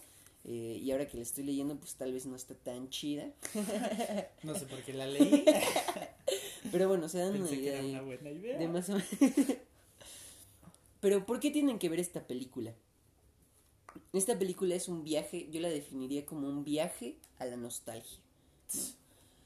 Eh, se trata de esta niña eh, que es, es rara la película porque a simple vista y así con lo que les dije, pareciera que es una película más, ¿no? Que, que no, no es lo que parece.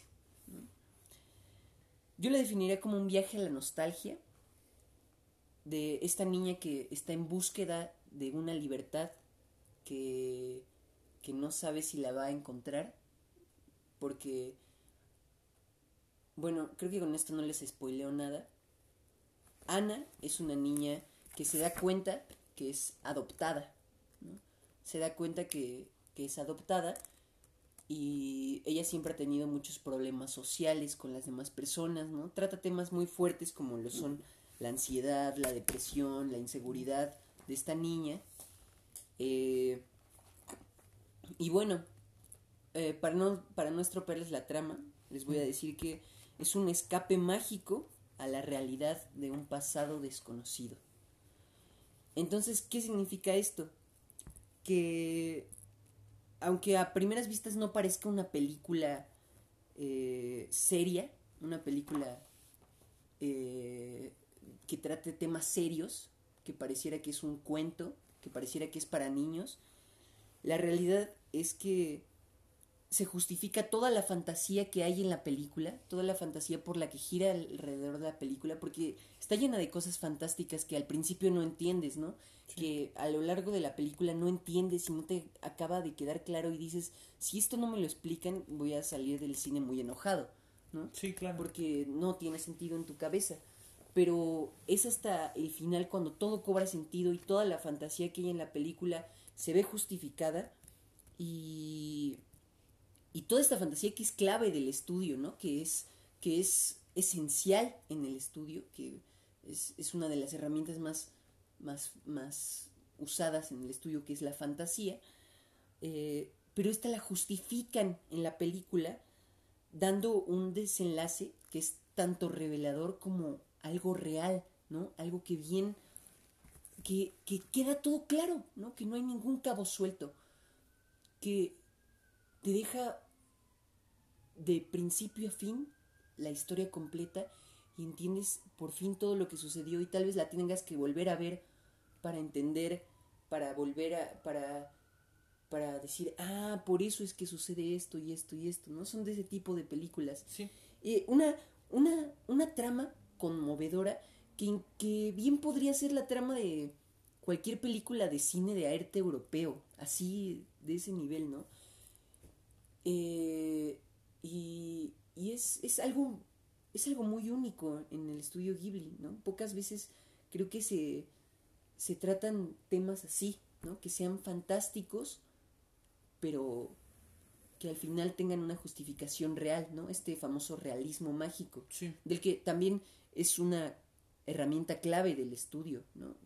Eh, tanto Miyazaki como Takahata son eh, tienen influencias del realismo mágico en algunas de sus películas. ¿no? Sí. Y, y en esta película queda clarísimo y es una gran película que viene está al, está al nivel de El viento se levanta, que también es como, va como por esa tirada, ¿no? De fantasía, pero real, ¿no? Como Susurros del Corazón, que también es como fantasía, pero real, ¿no? Que ahorita ya les hablaré de ellas, pero El recuerdo de Marnie definitivamente merece, merece que la vean y es, es de, esas tramas, de esas, de esos desenlaces que, que, que están muy interesantes, ¿no? Y que en ningún momento te llega a aburrir la película porque todo el tiempo te mantiene pensando, ¿no? Te mantiene intentando des- descubrir, develar el final, develar lo que sucede. y, y está muy, muy interesante. De verdad, una gran recomendación. Y ese es mi top 6. Creo que hablé demasiado, pero... los- Ah, no importa, pero pues es lo que es lo que le hizo sentir a Diego esta película. este, bueno, yo en mi top en mi top eh, en general, sí, claro, este es el top 6, el número 6, ¿no? Pero en el top en general quise como eh, pues mantener un poco una variedad de los eh, distintos directores y autores que hay dentro del estudio Ghibli. Entonces en el número 6, y bueno, y porque de verdad que son las películas que más eh, eh, sensaciones han despertado en mí. En el puesto número 6 tenemos al eh, señor Goro Miyazaki, el hijo de eh, Hayao Miyazaki, con su película eh, La colina de las amapolas. Eh, que me parece una película... pues no sé, me acuerdo que la vi cuando era muy pequeño y no sé por qué. Me encantaba verla eh, en incontables ocasiones, siempre la estaba poniendo. eh, por el simple hecho de que me transmitía mucha tranquilidad y mucha paz. Es una película que está basada en un cómic eh, pues romántico, ¿no? De romance japonés dirigido para, para, para niñas, para jóvenes, para mujeres jóvenes. Eh, y sin embargo, eh, estaba leyendo que la virtud que tiene esta producción es que pueden hacer una eh, reedición o adaptación de esta de este cómic eh, dándole un aire eh, mucho más adulto mucho más maduro y bueno otra vez la animación eh, en esta película bueno como en todas las que vienen me parece eh, fenomenal Mm, muchas escenas que se me quedaron grabadas, eh, muchos, otra vez, muchos paisajes, em, muchos platillos. En esta me acuerdo que eso, o sea, esta fue la primera película donde yo me di cuenta de esto de la comida en, en Ah, Estudio cuando Ghibli. parte el huevo, ¿no? Exacto, no, es Ah. una cosa. es una cosa fenomenal. Me acuerdo que siempre que pasaba esa escena tenía que yo tener algo de comida porque me, da- me daba mucha hambre. Este. Y bueno, y otra vez sí tiene este ingrediente de romance adolescente, pero que no. eh, eh, que no es en lo absoluto aburrido, cliché o común. Em, y que también repasa un poco eh, algo que a mí me gusta mucho mientras se haga bien y no sea aburri tan aburrido a mi parecer, que es este la cotidianidad, ¿no? Esta película repasa la cotidianidad eh, de, del personaje principal, o bueno, esta chica, Em, y además por ahí, pues un señor plot twist. Eh, que, vale la pena. Y entonces me acuerdo de esto. Digo, no, no sabía todo este contexto del, del, de la película. eh, pero, pero sí, la, la, la puse porque me remite a un recuerdo infantil eh, mm, muy bello. Sí, en tiempos donde pues me gustaba verla, ni siquiera tanto por la historia, sino por el hecho de, sino por estas virtudes que tienen en general las películas de estudio Ghibli, que es esta animación eh, tan bella. Bueno, en esta, es decir, a eso ya no lo dije, pero eh, siento que los animadores en estudio Ghibli, el equipo de animadores que está detrás de estas películas, le mete mucho amor a sus, a sus, sí, a sus producciones y eso es, eh, y eso es eh, muy fácil de percibir, ¿no? En un principio, eh, en un principio, la, esta animación era hecha de manera tradicional y ya después se fue digitalizando. Me parece que con el viaje de Shihiro, ¿no? Fue el primer ejercicio con el que ya le metieron más herramientas digitales a... al- Desde al- los llamada. Ah, ok. A las películas de, de Studio Ghibli. Eh, pero igual, una animación sumamente eh, romántica y fenomenal. Y que por eso está aquí en el top 6.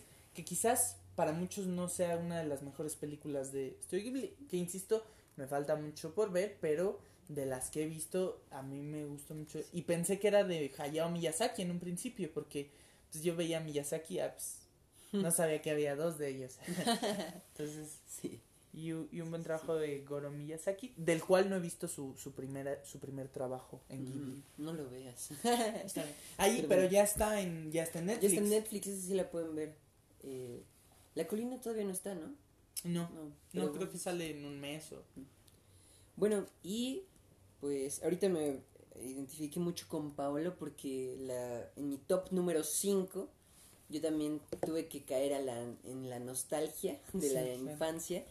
Y eh, bueno, mi top número 5 es Poño, el, también conocido como El secreto de la sirenita, aquí en México. es- Está aquí, ¿no? Aquí está. Está, está encartonada, mira, órale. Toma. Simón. Y bueno, eh, ¿por qué ver El secreto de la sirenita, no? Se llama El secreto de la sirenita y sí no crean, no crean que no tiene nada que ver con la sirenita de Disney. No tiene nada que ver con la sirenita de Disney, pero sí con el cuento Con de el la cuento. sirenita, ¿no? en el que se basa.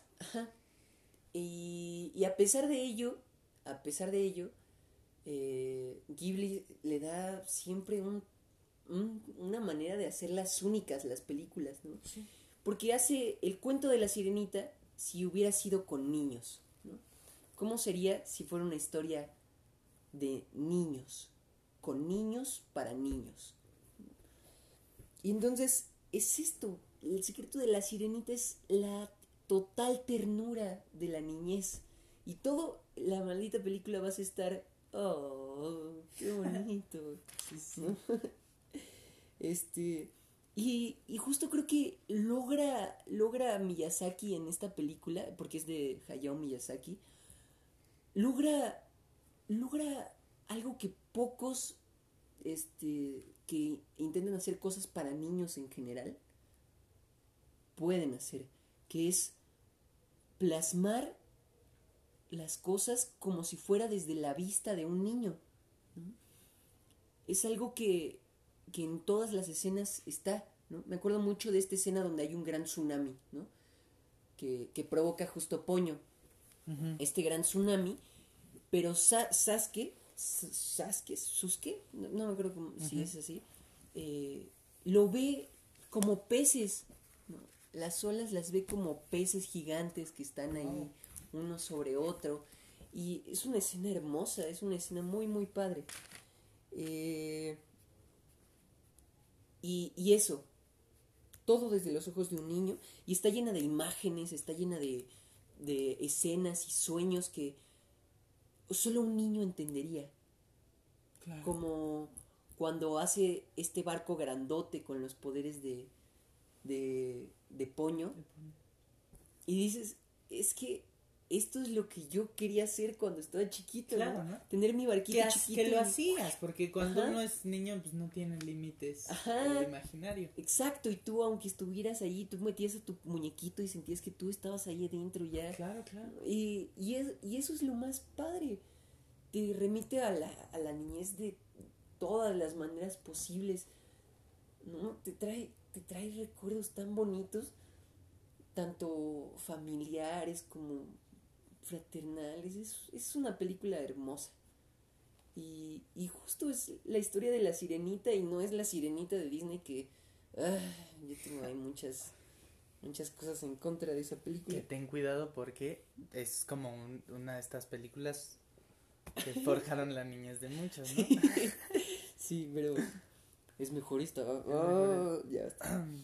Y, y bueno, también tiene la, su dosis de crítica y de moraleja muy importante, ¿no? Esta crítica hacia la contaminación, hacia cómo tratamos a la naturaleza.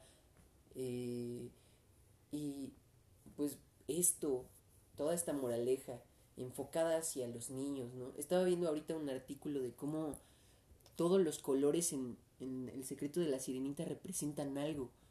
Desde, desde que Poño sea rojo y blanco, como la pureza y su energía, eh, su amor, de cómo Sasuke, Sasuke, Sosuke, este, es café y amarillo, ¿no? Eh, te- Todo tiene un sentido y que los trazos incluso están hechos más simples y con menos sombras y con colores más claros, justo para que un niño lo relacione más fácil y lo, entienda mejor, le sea más cómodo a la vista.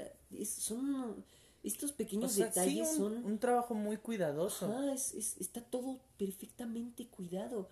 Es, es maravilloso. ya. Véanla, es muy chida. Siguiente. bravísimo. Eh, el, mi, en mi top 5 está una película, otra película que para muchos me est- es- que estén escuchando y sean fanáticos de Estudio Ghibli sea como, güey, ya retírate, ¿no?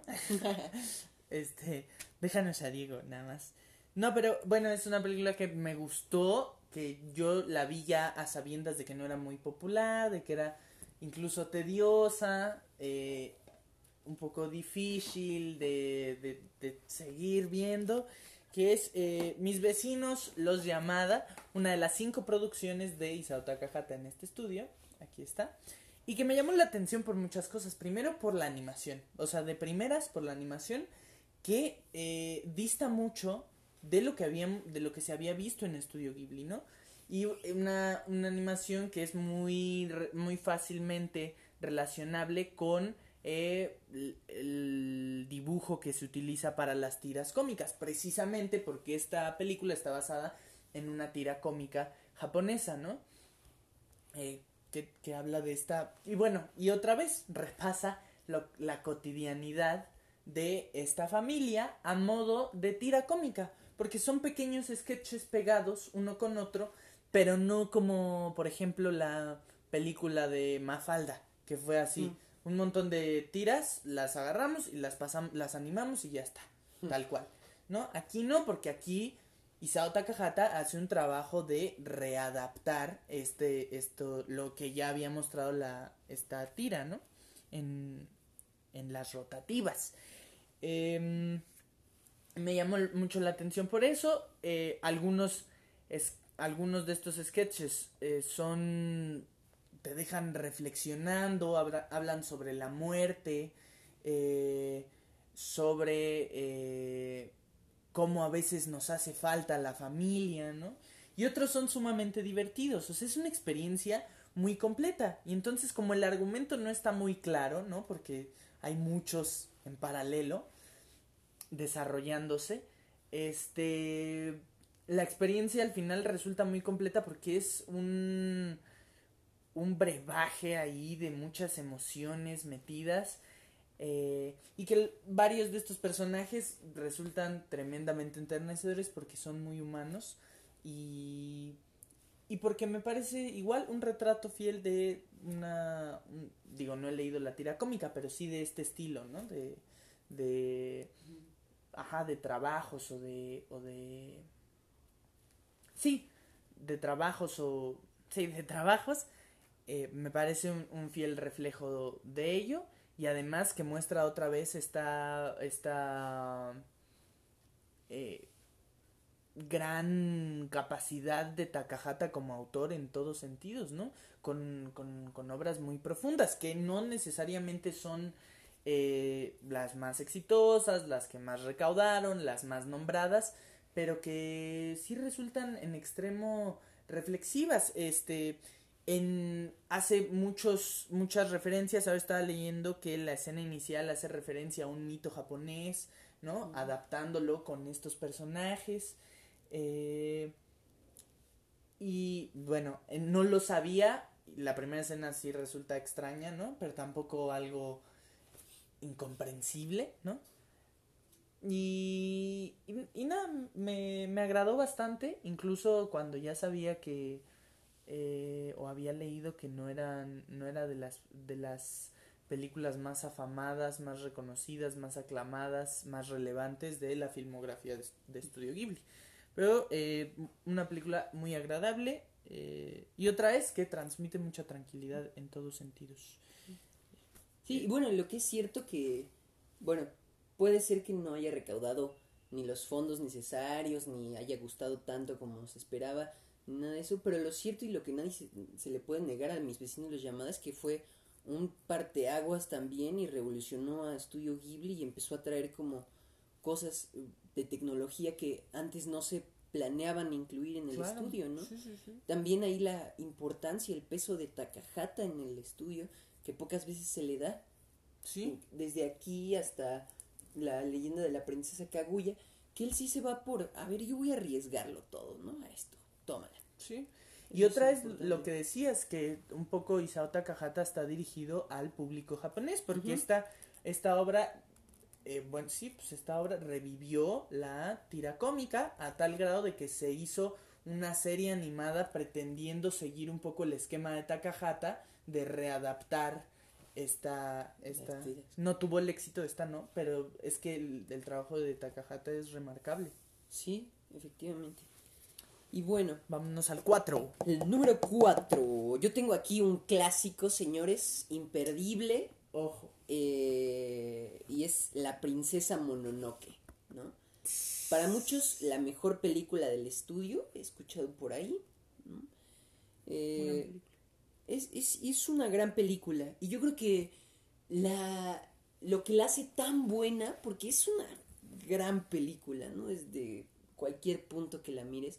Pero lo que la hace tan buena es que justo en La princesa Mononoke culmina todo el mensaje, yo siento que culmina todo el mensaje que Miyazaki y desde Takahata querían querían querían dar, querían comunicar ese mensaje. Y, y pues lo vemos desde Nausicaa y justo cuando empiezan a hablar de de cuando empiezan a hablar de la princesa Mononoke, cuando de que iba a salir, dicen a 20 años de Nausicaa, del Valle del Viento, ¿no? Como un homenaje a esa película. Y trata un tema muy parecido, esta lucha que hay y que siempre ha habido entre el hombre, entre el, el hombre y la naturaleza, Sí. ¿no? el hombre y sus avances tecnológicos y la naturaleza, entre esta ambición del hombre, la destrucción de la naturaleza gracias a la ambición del hombre. sí Y eh, pues es una fantasía, ¿no? Es una película de fantasía llena de acción, pero casi de leyenda, ¿no? Eh, es- así yo, yo la veo, ¿no? Como una fantasía de leyenda llena de acción de lo más real. Eh, lo que decía, es, un, es la primera película de, de época que hace Miyazaki, porque sí se basa específicamente en un periodo de tiempo, en un momento específico de la historia de Japón, eh, y es cuando empiezan a llegar justo las armas de fuego a, a Japón, ¿no? Y cómo cambia todo, todo el panorama de lo que había, porque antes peleaban con katanas, ¿no? Peleaban con flechas y arco, pero a partir de la llegada de las armas de fuego es una onda totalmente diferente. Sí, revolucionaria. Ajá. Y como esto y como estas ambiciones de, de las personas por la guerra, que es un tema que Miyazaki le encanta, ¿no? Como la ambición del hombre por la guerra llega a destruir sueños, ¿no? O de otras personas. Llega a destruir los sueños o, la- o a la naturaleza misma, ¿no? Y este está il- ilustrada con referentes culturales que no son claros, pero que te llegan a la mente, ¿sabes? Como eh, ref- se refiere la, el estilo de todas las comunidades que hay, se refiere mucho como a culturas, pero que no estás muy seguro, pero, pero que te identificas mucho, ¿no? Que sí las logras identificar por lo generales que son, eh, pero con esa esencia memorable que te puedes identificar con ellas, pero que a la vez es única. ¿no? Eh, eh, no sé, cómo- eh, tal vez es muy rebuscado todo lo que estoy diciendo, pero a lo que voy es que tú cuando ves el diseño de los personajes de, de la película, eh, es único, es único por lo general que parecen. ¿no? Eh, eh, no sé si me estoy explicando bien, quizás si cuando vean la película me entiendan. Cobre sentido, Cobre ¿no? sentido. Ajá. Pero bueno, es una película llena de simbolismos, está llena de dualidades, ¿no? Llena de, el bien, de la lucha bien el mal, de lo bueno lo malo, del blanco el negro, de tecnología naturaleza, de eh, maldición, bendición, de salvajismo, civilización. Está Sí. llena de dualismos para al final ponerte en medio que la naturaleza que es, es algo neutro, ¿no? es algo que no se va a inclinar hacia ningún lado. Y eh, está también, hay una historia de amor por ahí que no es un, que no es la típica historia de amor, no es la princesa Mononoke es, si fuera una princesa de Disney sería como la destrucción total de todas las princesas, ¿sabes? No, no, es, es, es lo que debería ser una princesa. Una princesa, otra Ajá. lectura, Una mucho lectura, más, ajá. este, pues mucho más valiosa, ¿no? Mucho Sí, es lo que es lo que yo diría, ¿no? Y lo que es lo que es raro de la película eh, y que es como muy único de la película y tal vez por eso le gusta mucho a tantas personas es que es una clasificación, esta sí fue clasifica- clasificación B15 porque sí traía como contenido muy sangriento, Sí, es una película muy fuerte y a diferencia de otras películas de- del mismo Miyazaki y es muy raro porque tiene un final más pesimista de lo general. Sí, sí, sí. De- es, es pesimista aún así termina con esa pizca de esperanza de que el hombre puede cambiar no pero es una película cruda al final. Y tal vez eso es lo que agrada mucho ah, de la princesa Mononoke que es realista hasta cierto punto pero eso no quita que te deje la pizca de esperanza ahí Sí. Realista también con este ingrediente siempre de hechizos y de Ajá, magia. sí, de, de lo fantástico. Incluso lo, lo que digo de lo cultural que parece que parece único, pero es general y por eso nos parece tan único y nos gusta tanto, Sí. también está en sus seres que crea, ¿no? Es- estos muñequitos que pueden ser bien criaturas mitológicas como los aluches, ¿no? Que pueden ser como nórdicos o estaba leyendo por ahí el, el rey del, del bosque que bien puede ser un ciervo como el que pintaba Frida Kahlo. No sé, hay, hay tantos referentes que, que se te quedan muy grabados en la cabeza justo por lo general que pueden ser a todas las culturas, Claro. ¿no? Es, está, está muy, muy padre. Creo que eso es lo que más me gusta de la película. Pero, pero bueno, ustedes véanla. Ni, ni siquiera les hablé de qué se trata, ¿no? Ashitaka eh, vive en una aldea y en eso llega un- como un espíritu maldito, que es un cerdo gigante, y Ashitaka se mete ahí para, para matarlo y evitar que llegue a la aldea, y lo logra, pero le cae una maldición, y la Sí. anciana sabia del pueblo le dice que esa maldición no se le va a quitar y si sigue ahí va a empezar a, atraer mal, atraer mal a todo el, el pueblo. Y el mismo Ashitaka dije, bueno, me voy. Y entonces se va y empieza a conocer a más, co- más a otras tribus de ahí cerca Sí, y se encuentra se encuentra con con eh, Mononoke.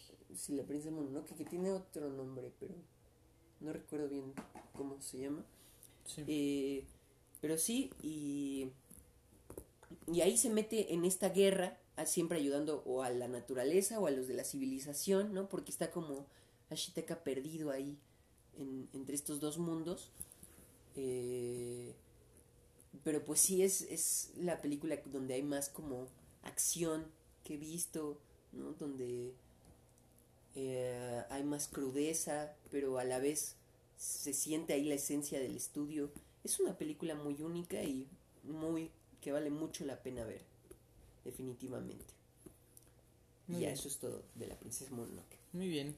Ahí va eh, la cuarta, la cuarta película de mi top 6, que es El viaje de Shihiro. Una película que pues, probablemente sea la más más famosa, estoy en lo correcto, la más referenciada, quizás creo junto con sí es la más como famosa. Totoro y así, Sí. pero El viaje de Shihiro es La más vista definitivamente. sí, Sí, de El- hecho estaba viendo que el viaje de Chihiro en- recaudó lo mismo que la mitad de sus otras películas. qué fuerte. Está Qué fuerte. fuertísimo. Pero la realidad es que es un peliculón. Eh, lo considero así. Otra vez, eh, eh, una historia fantástica. Una historia, pues que incluso podría parecer, pues sí, onírica, ¿no? Eh, otra vez, pues, con virtuosismos técnicos remarcables como lo es la animación, la música, que con una canción de precisamente el viaje de Shihiro eh, empezamos. Empezamos. este video. Este Maravilla. una maravilla. Otro gran ejercicio de construcción de personajes, eh, todos en general, pero en particular Shihiro, esta historia otra vez de la evolución de un personaje a través de su historia, este y mm,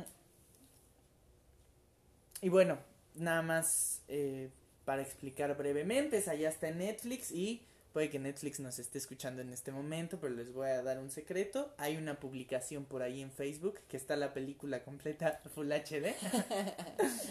este, Eh, no sé qué tanto dure, porque evidentemente esas publicaciones salen y rápido se rápido las quitan. las quitan, ¿no? Pero es decir, si de plano no pueden ir a porque están en generalmente están en librerías o en mix-ups, en si es que aún existen. sí, por ahí la pueden encontrar ya de plano si no si no pueden, bueno, pues pueden recurrir a eso porque de verdad vale vale la pena verlo. Y otra vez esta esta creación eh, o estas ilustraciones de personajes eh, pues tan distintos, ¿no? Tan, o sea, sí, con estos rasgos y características tan peculiares, eh, tan mágicos, tan eh, maravillosos, personajes eh, que se transforman en, ot- en otros seres, en otros, en otras criaturas, ¿no? Otra vez, y es una película que podría parecer este, muy fantasiosa, eh, que a, algunos les parecerá que está, que a veces eh, se sobrepasa, ¿no? En, en lo fantasiosa y en, y en estos, porque de verdad es muy extravagante a veces, pero, pero al final esa es la maravilla de, de este tipo de animaciones, ¿no? Que solo así pueden ser descritas todas estas eh, majestuosidades eh, que están en la cabeza de Miyazaki y de Takahata a través de, la animación, que es algo que decía, que ya referenciaba Diego, ¿no? De la capacidad que te ofrece la animación a la hora de crear una historia y de crear personajes, pues el viaje de Shihiro es un claro ejemplo de ello y otra vez remarcar la eh, la fabulosa el fabuloso trabajo a la hora de crear un personaje y eh, darle una continuidad hasta el final de tu historia en la que veas cómo el personaje crece conforme vas viendo esta, esta película. Básicamente, bueno, me parece que describir la trama pues, pues es incluso estaría un poco de más, pero bueno, Shihiro es esta niña que se está mudando, sus padres eh, se pierden en el camino, llegan a un pueblo misterioso donde no hay nada, donde no hay gente, eh, ven que hay un hay un puesto, bueno, un restaurante otra vez eh, inhóspito, bueno, no inhóspito, sino deshabitado, empiezan a, a darse ahí su atasque. Mientras Shihiro recorre el pueblo, se encuentra con un personaje misterioso que le dice que tiene que huir. Regresa con sus padres y estos están convertidos en cerdos. Y de ahí Shihiro pues se ve, eh, sí, metida en un viaje, ¿no? Precisamente, en una aventura donde el objetivo eh, primigenio eh, en un principio de la trama es devolver a sus padres a la normalidad y huir de ese lugar. sí. Creo que lo lo, lo más interesante y también que es tema recurrente en muchas de las películas que hace Miyazaki es justo esto de el obligar al personaje a madurar. A un personaje joven a que madure, a que se tome estas responsabilidades de, del mundo para cumplir su objetivo y, y, y, es algo muy bonito, ¿no? De hecho, justo ahora la película, mi top número 3, el que voy a hablar. acercando al final. Ojo con mi top número 3 es una película que si bien no es, yo lo admito, ¿no? No es de las mejores, ¿no? Incluso técnicamente y así en tanto a trama, historia, lo que quieras, no creo que sea mejor a las que, a las que dije antes, pero como es mi top, yo, yo la pongo aquí, y es Kiki, entregas a domicilio. Aquí la Kiki, tenemos. Ay, no sacamos la de viaje Chihiro. Las dejamos las dos aquí para que. Ahí está. eh, Kiki, entregas a domicilio. Eh, justamente trata este tema, igual que en el viaje de Chihiro, que es la madurez de, esta persona joven que pues todavía no se acerca al mundo adulto, pero tiene que aprender a madurar de alguna manera. Y en este caso es muy lindo porque es una historia de brujas. Es una.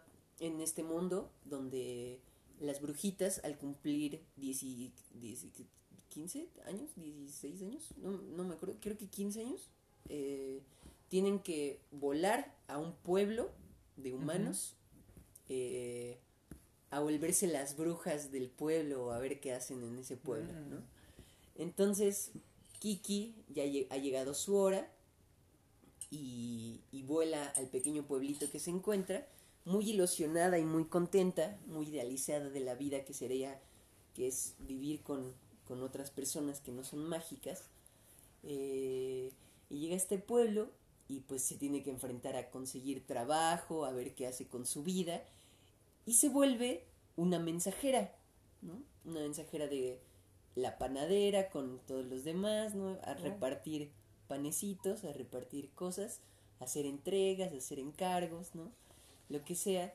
Y, y conoce a, a Tombo, que es otro chavo, ¿no? Que está medio menso, pero se enamora de Kiki.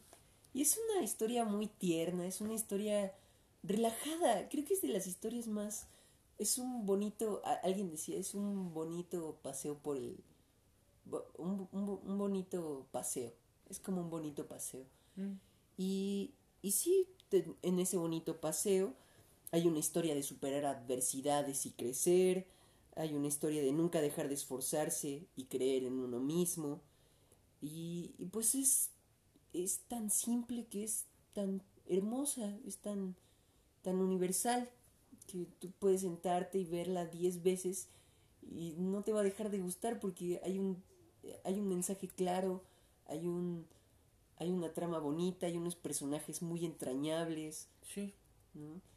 Y pasa por momentos de, de superación, ¿no? por momentos de, de, de caída total para darse cuenta que qué es lo que tiene que hacer ¿no?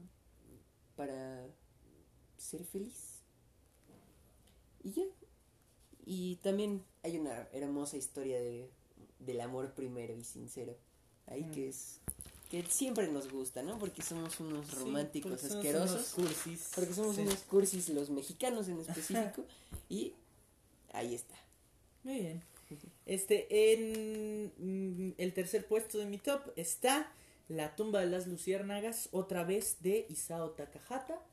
Eh, quizás la película, pues no sé, eh, yo la consideraría, pues de las que he visto, la película más cruda eh, en mi espectro estudio Ghibli.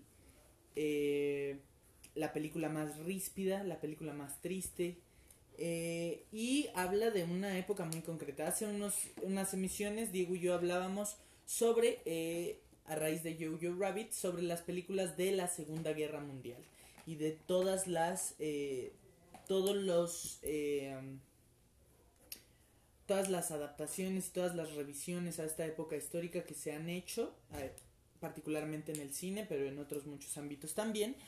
Y creo que uno de los de los de las películas eh, más brillantes en este sentido, al referirnos a la Segunda Guerra Mundial, y ojo que me estoy arriesgando, porque hay muchísimas, creo que es La tumba de las luciérnagas del señor Isao Takahata. Otra vez una historia que habla de de cómo un personaje tiene que madurar en, en esta ocasión, bueno, y en la mayoría, obligado por eh, su contexto, obligado por eh, su entorno histórico, eh, niños que tienen, que están obligados a dejar de ser niños, a abandonar la inocencia y a abandonar este las comodidades eh, que nos que nos da la, la infancia eh, por la crueldad de la vida misma, ¿no?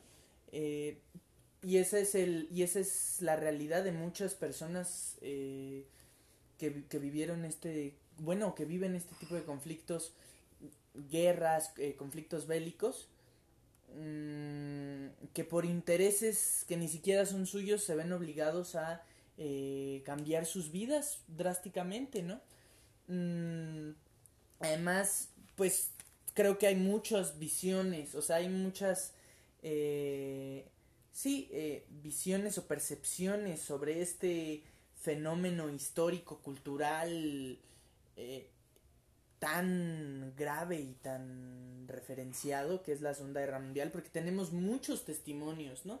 El testimonio de los estadounidenses, el de los alemanes, en este caso el de los japoneses que cuando la guerra estaba terminando fueron los que más sufrieron, ¿no?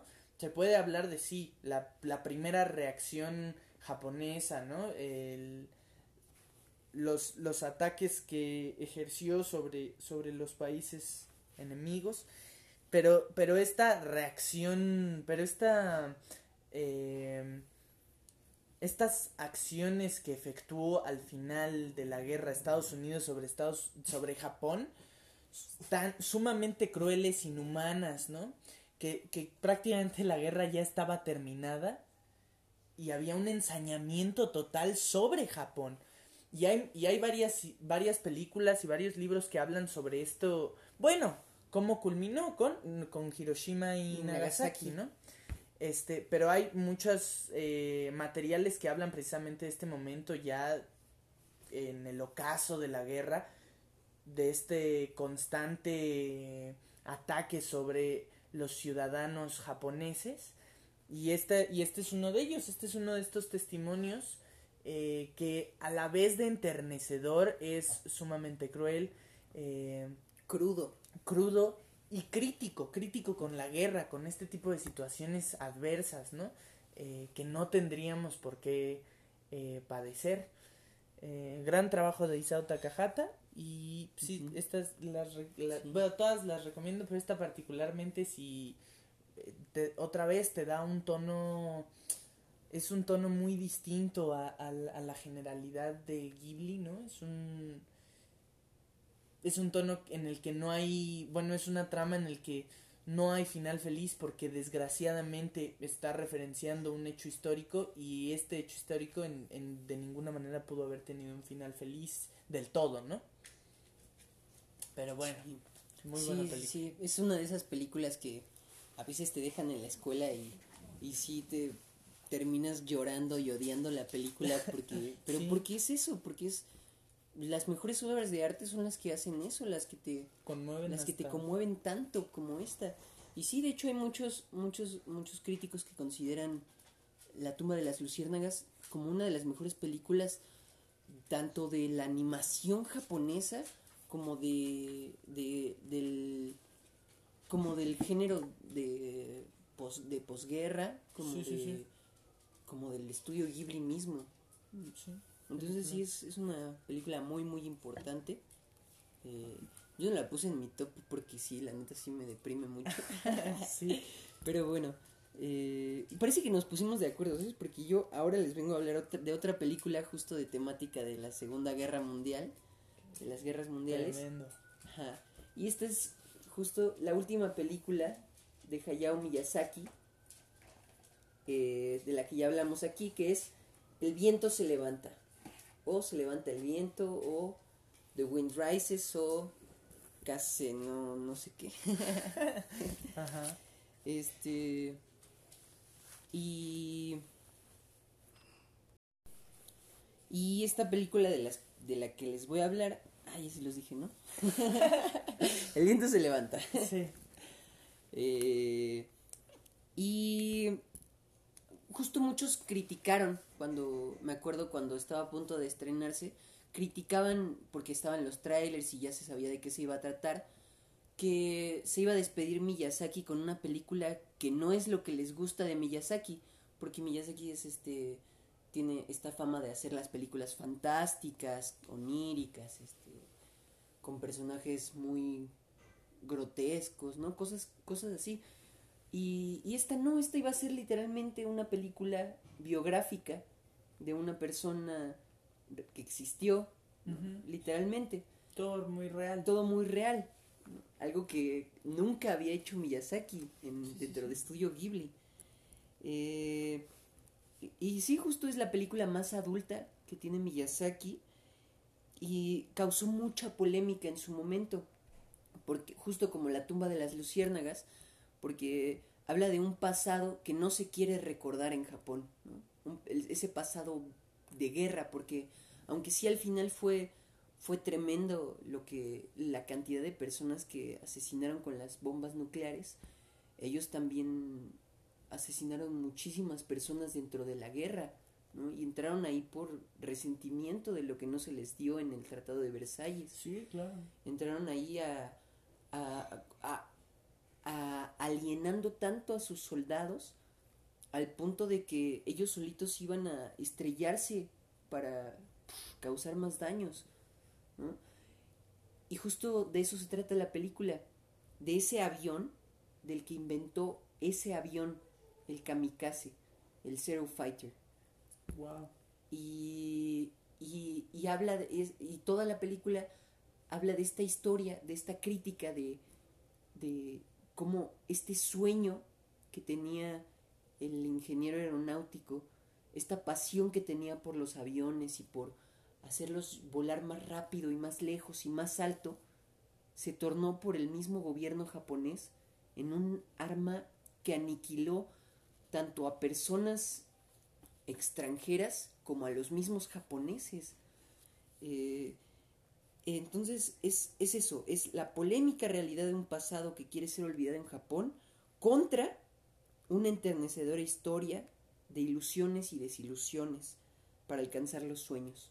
Una película casi casi de, de superación, de cómo, de la vida de esta persona que va pasando por la- las desilusiones desde el primer momento de su niñez, que le dijeron que no podía ser piloto de aviones porque tenía muy mala vista y no iba a poder tener lentes adentro de Claro. un avión, que lo, que lo torna a ser un ingeniero aeronáutico, esta persona que quiere diseñar el mejor avión del mundo, inspirado en, en un ingeniero aeronáutico italiano.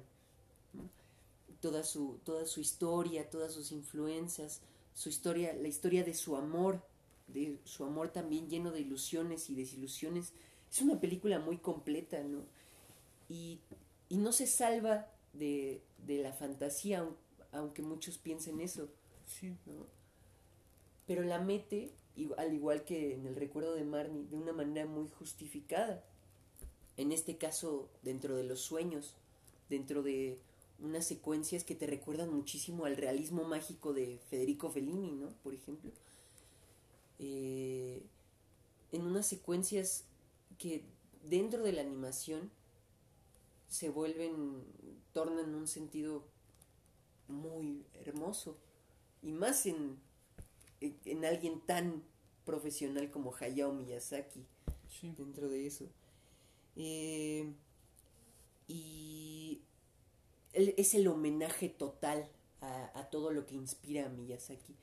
Porque como ya les comenté al principio de todo este podcast, uh -huh. eh, una del, el, el, papá de Miyazaki tenía una fábrica de timones para el Zero Fighter, para ese avión del sí, que sí, habla sí. tanto. Miyazaki toda su niñez, toda su adolescencia estuvo inmiscuido en todo lo, las historias del, de la aeronáutica japonesa. Y aquí se nota todo. Aquí deja explotar al 100 toda esa afición que tiene por los aviones. De hecho, eso no se los comenté, pero él, antes de todo esto, fue parte de una revista donde hablaban de aviones. Mm. Era un fanático de, de, los aviones. Y aquí es su homenaje, es, un, es el regalo que se da a él mismo Miyazaki para despedirse. Yo voy a hablar de lo que más me apasiona en mi vida y eso es de los aviones. Y qué mejor que la historia de este japonés que fue el ingeniero aeronáutico más importante, ¿no? Y qué mejor que dando una crítica a cómo estos sueños y estas pasiones se pueden tornar por otros en, en, en los usos peores, ¿no? En los peores usos, los más malvados, en los más ambiciosos, egoístas, claro. de guerra. Eh, y justo con esa pizca de que el amor puede ser la mejor cura en los tiempos difíciles. No solamente habla de la Segunda Guerra Mundial, ese creo que es la culminación de la película. Pero uh -huh. es, es, esta, es esta historia desde la crisis de los 20 que luego hubo un gran terremoto en Japón, el terremoto de Kanto, y toda esta crisis que estaban viviendo, cómo tuvieron que entrar a la guerra para salir de ella, cómo no se les dio lo que quisieron, y toda la discriminación, es una crítica a muchísimas cosas, eh, sí. tanto japonesas como extranjeras, y, y al final con esta pizca de amor que tanto le gusta a Miyazaki, dejarnos en todo, ¿no? Sí. Es una gran película. Y, y ya. Habrá que verla. Yo pondría eh, ahorita eh, otra película que precisamente concuerda mucho con esto de eh, la pasión de Miyazaki por los aviones, de, mmm, de un poco este entorno de guerra pero, pero, pero, pero, pero, creo que eh, si pongo de la que voy a hablar ahorita mismo como segundo lugar, en primero, pues sería un poco controversial y, y, y además me parece que está bien en el segundo. Es eh, okay. La Tortuga Roja. Este es una película reciente de hace uno o dos años, un par de años. Dos años. Dos creo. años, sí. sí. El tiempo pasa rápido.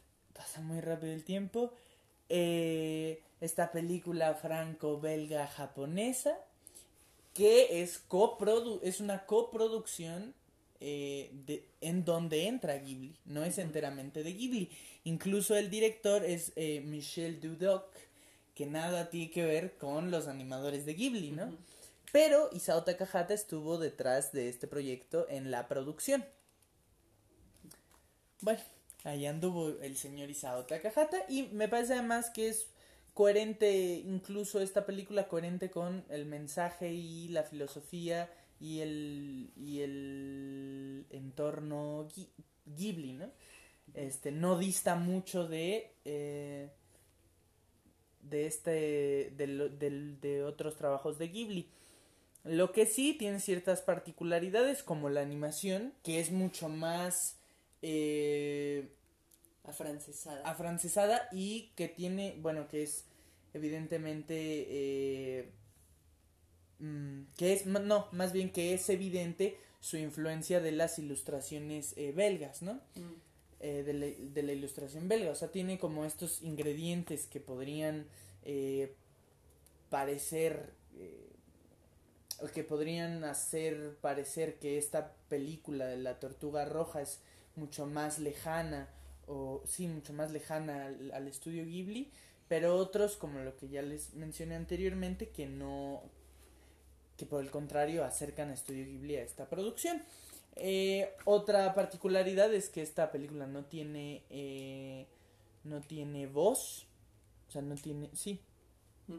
Es muda. es muda, sí, una película muda, eh, sí, en cierto sentido, em, porque en otros sentidos, pues no es tan muda como por ejemplo en a la hora del, del sonido, ¿no? Del trabajo Mm. de sonido en, en, en esta película que precisamente estuvo igualmente nominada al Oscar junto con la eh, vida de Calabacín o Courgette y pues las dos que pintaban como obras obras maestras que debían ser reconocidas pues se la llevó Disney no spoiler se la llevó Disney Eso ya no es spoiler. Sí, entonces em, bueno esta esta película habla sobre un náufrago que llega a una isla desierta y tiene que aprender a vivir ahí a los Robinson Crusoe. Y pues em, aparece de repente esta eh, tortuga roja que no lo deja huir de esta de esta isla de este entorno eh, natural no una película que pese a la, a la ausencia de expresión oral eh, transmite muchas cosas es una historia muy completa de amor insisto de equilibrio entre el hombre y la naturaleza de abandono de independencia no eh, y este sí, una película llena de muchos símbolos muy representativos. eh, que, que vale mucho la pena ver. Ah, bueno, también resaltar esto del, del, del sonido, ¿no? Cómo te transporta a un entorno de naturaleza, de esta isla desierta, ¿no? O sea, tiene muchas virtudes y, y una animación fantástica, paisajes fenomenales. Eh, una animación brillante y bueno, aunque no es del todo de estudio Ghibli, pues sí la quise eh, meter porque sí me pareció una película sumamente remarcable y notable, destacable también. Me parece válido. A mí Ok. me parece que está válido. Muy bien. Eh, Vámonos con la primera, primera, primer lugar. La primer, mera, mera. El primer lugar. Primerísimo. Y de esta sí no tengo duda de que para mí. Y para mí al menos es la mejor película que Studio Ghibli nos ha traído. Y curiosamente no es ni de Hayao Miyazaki, ni de Isao Takahata, sino de Yoshifumi Kondo. Y esa es la ya anunciada, ya platicada aquí un rato, Susurros del Corazón, señores. Y les voy a decir por qué. Eh, hay una escena en la película donde en su sueño, en su, en su libro, en su imaginación de la protagonista, tiene que dar un salto de fe. Y este salto de fe es yo creo que el mensaje completo de toda la obra. Aquí está saltando. Ya se clavó con eso. Véanla. Saltando. Y, y pues, ¿qué les puedo decir? Eh, es, eh, es la. Es esta historia muy recurrente de Estudio Ghibli, de la que ya hemos hablado en varias películas, de la, de la madurez, de este momento de madurar para una persona, pero en este momento la protagonista no se ve obligada por ninguna situación, ¿no? No se ve obligada porque sea una bruja, no se ve obligada porque su porque esté en una crisis de, la, de el país, no se ve obligada porque sus padres sean cerdos, ¿no? Es, es tan real como que tiene que madurar porque quiere saber qué va a hacer con su vida, quiere saber a qué va a dedicar su vida, quiere saber qué es lo que quiere hacer. Y decide hacerlo a través del arte, decide, decide hacerlo a través de la escritura y le da mucho miedo, le da mucho miedo no ser lo suficientemente buena, le da mucho miedo estar atrasada para su edad, le da mucho miedo, miedos reales, miedos que a cualquiera nos pasan, ¿no? Sí. Y, y lo, y, y de, de, eso va la, de eso va el, toda la película. Y no se salva de la fantasía, y no se salva de unos cuadros maravillosos con el varón, con el gato, eh, eh, pero que al final pasan en, en, su novela, al final pasan en lo escrito, en su imaginación, en, en lo que ella misma en lo que ella misma tiene en su cabeza, en lo que ella misma crea. Y, y por eso siento que es una la obra que condensa perfectamente el estudio Ghibli, que lo define en su totalidad, porque mezcla maestramente lo costumbrista de las obras de Takahata, todo, todo este sentido de, de, la vida cotidiana que muestra, eh, con lo mágico de Miyazaki, con las escenas de la magia, de los sueños, de, de todo esto, con el amor que al final está presente, siento que en casi todas las obras de estudio Ghibli. Y, y al final es esto, es una, es una obra de, de superación, de cómo esta, esta niña y su, su amigo, bueno, que luego es como su novio, bueno, Véanla. Eh, no. Tienen que. Son unos chavos que están teniendo dudas sobre su vida y quieren ser artistas y quieren. Tienen un sueño y un objetivo y una pasión y. luchan y se dan cuenta qué es lo que tienen que hacer para alcanzarlo. Y, de eso va la película, tan simple como eso y es una historia romántica también de, romance, pero que no cae en los clichés, que no cae en los clichés, que no cae en lo melodramático, que no cae en, en, en lo que ya te esperas de una obra de romance adolescente. Es sincera, los personajes son completamente humanos, con, con, sus defectos y sus cualidades y sus dudas y sus, y sus certezas. Eh, y, y, y nada más. Es una obra cerrada, es una obra eh, que te deja tranquilo, que te alienta, que te saca algunas lágrimas. Y... Ya. Excelente. Es todo lo que tengo que decir de esa maravillosa película. Y ya. Muy bien. Eh, pues yo voy también por la última. Para cerrar esto, que ya nos estamos pasando de lanza. El señor. Sí, señor. Eh, Porco Rosso es mi película favorita de Studio Ghibli.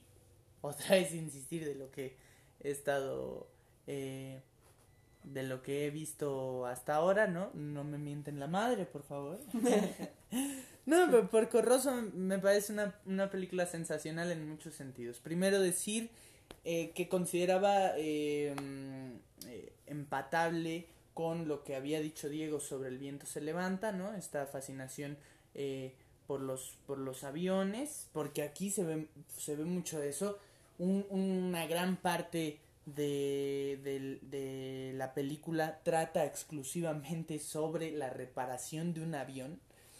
Este, pero bueno, decir que esta obra, en parte, en este libro que me prestó el buen Dieguín de Manuel Robles, o en este par de libros, o volúmenes o tomos eh, de Manuel Robles, eh, describe que bueno, a lo largo de sus películas hay varios autores eh, en los cuales Hayao Miyazaki se basa, ¿no? Bueno, al igual que Takahata y tal.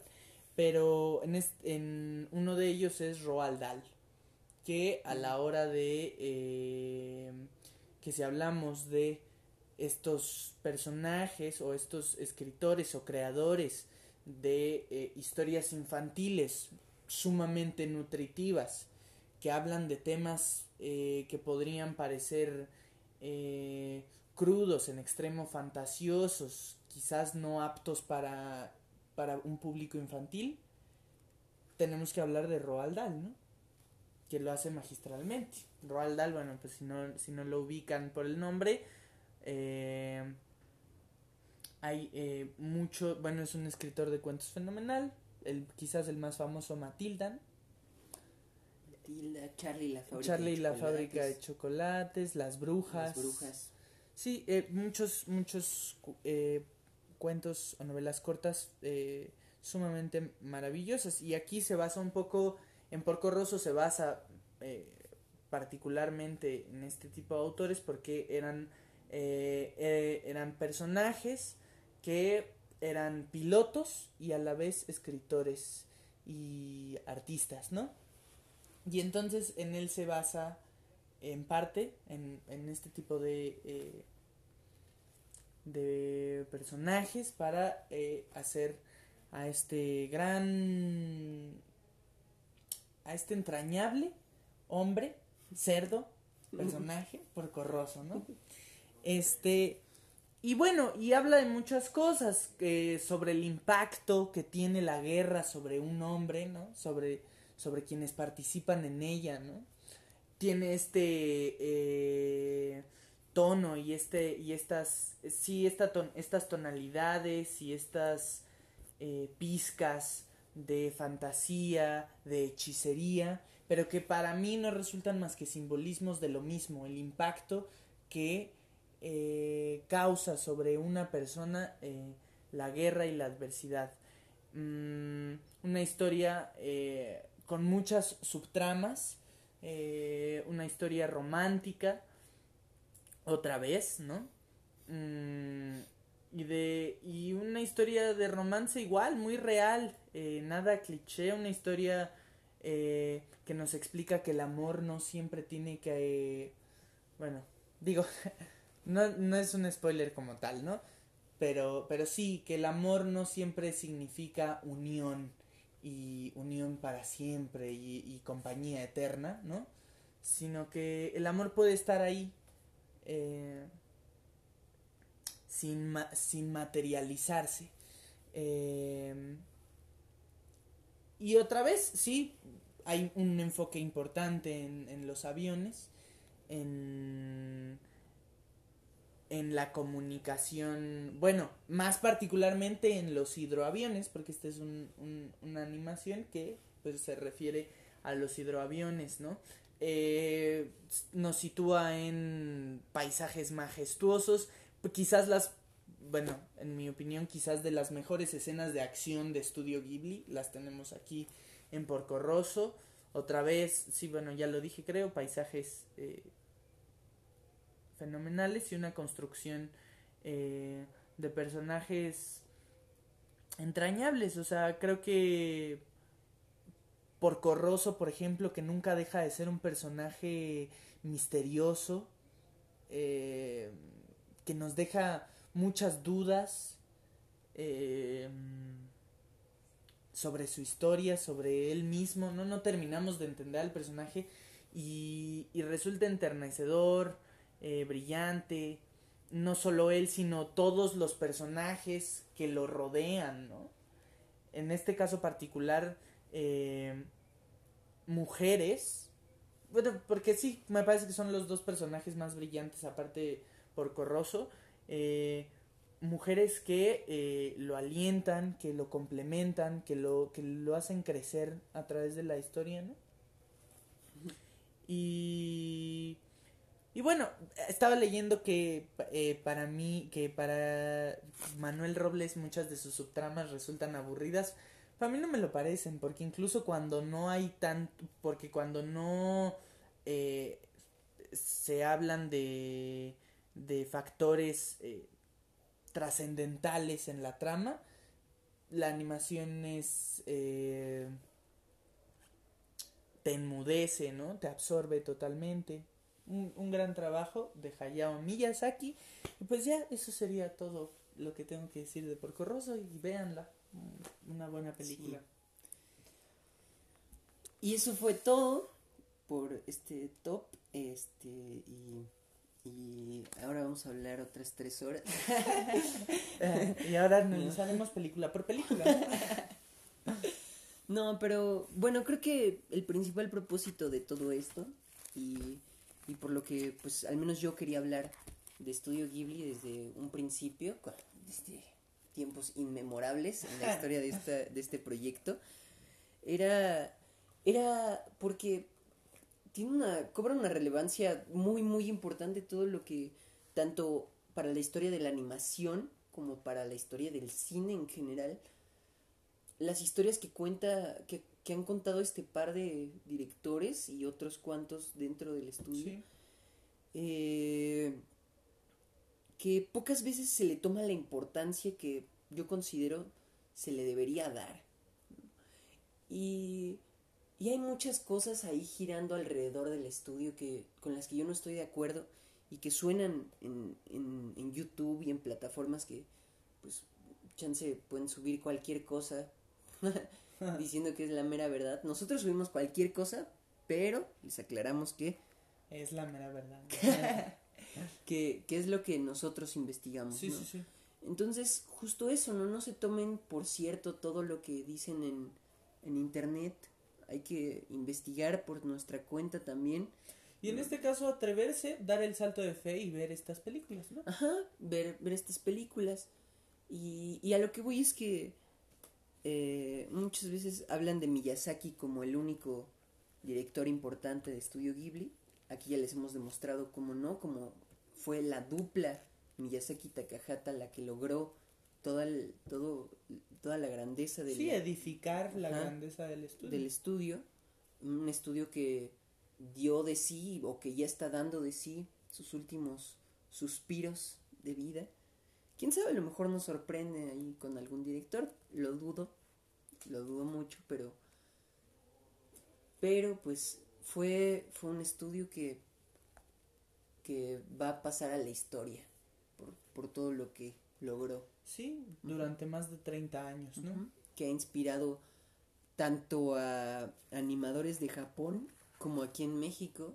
John Lasseter es un gran admirador de, de, de Estudio Ghibli, que ya los hemos criticado a Disney bastante aquí el día de hoy, pero, pero también tienen su, sus cosas buenas. Sí, sí, ¿No? sí, cómo no. Algo Eh, bueno tenían de que todos tener. tienen que rescatar. y, y pues eso, todas las películas las recomendamos al final. No, nos pasaríamos de las tres horas y les hablamos de cada una de ellas. Pero pues abarcamos bastante, ¿no? Sí, sí, sí. Y este fue muy largo porque lo estructuramos demasiado y porque tenemos y porque hay mucho que decir y todavía nos quedamos con mucho Nos que decir sobre con mucho que decir. sobre estos hombres y Ajá. sobre este trabajo. Exactamente. Y pues nada, si les gustó, compártanlo. Si quieren que em, subamos a YouTube ya los, los la serie de videos, pues puedo darme Sí, claro. el, el esfuerzo de hacerlo. Nada más por ustedes, querida audiencia. Que es un gusto también, ¿no? Hablar de, este, de estas cosas. Eh, y nada, es todo lo que yo Sí, bueno, decir que hoy es en, hoy pretendíamos tener acá una invitada Es especial. cierto. eh, eh, y pues por, por asuntos este familiares políticos personales. sí, sí. no podemos- no pudo asistir el día de No hoy. puedo asistir. Pero, Pero- estaría muy interesante que se nos está colapsando el set. Pero estaría muy interesante que hiciéramos una segunda parte y que Y viniera. que viniera, sí, para decirnos sus películas favoritas, ¿no? Claro, para claro. compartirnos algunas cosas que se nos hayan pasado, cosas que todavía se pueden decir de aquí, ¿no? Por ahí, por ahí también estaba el proyecto de hablar de con mi amiga me refiero, ¿no? De hablar sobre Ah, bueno. otros sobre sobre cómo Estudio Ghibli ha cobrado importancia en otros directores y en otros géneros del, de la animación japonesa, ¿no? Sería bueno que aprovecháramos este espacio, ¿no? Sí. Estudio Ghibli no es el único estudio de animación importante. Han habido directores y, y estudios con gran importancia además de este. Claro. Pero, pues, hoy les vinimos a hablar de Estudio Ghibli Sí, sí, sí. y, este, pues fue todo. Eso fue todo. Nada más para cerrar, nada más para cerrar. Nada más para cerrar. Porque ya sabes, soy un tipo cursi, esto no tiene nada que ver, soy un tipo romántico y quiero enviarle desde aquí una felicitación a Selene. Selene, una personita muy especial que hoy es oficialmente una ciudadana. Y estoy en lo cierto que será una buena ciudadana de esas que este país necesita. Entonces, pues le mandamos un saludo, un besito y, un- y su felicitación, ¿no? Un cálido abrazo. Sí, sí, sí. Ya que estamos aquí, yo quiero dedicarle. Dale, dale. yo quiero dedicar este podcast a, a, a mis padres primero, ¿no? Por darme vida. Yo tengo otra cosa que decir. No es cierto. Besotes a todos ustedes. Besotes a Natalie que anda por allá. Besotes a, a todo mundo. Los quiero mucho. Planeta Tierra. Y ya, eso es todo. Ya, córtenle. eh, Córtenle. Córdenle porque aquí vamos a seguir una hora más. Ya no nos hagan caso. bueno, un besazo, gracias. Hasta Nos la vemos. próxima. Nos vemos.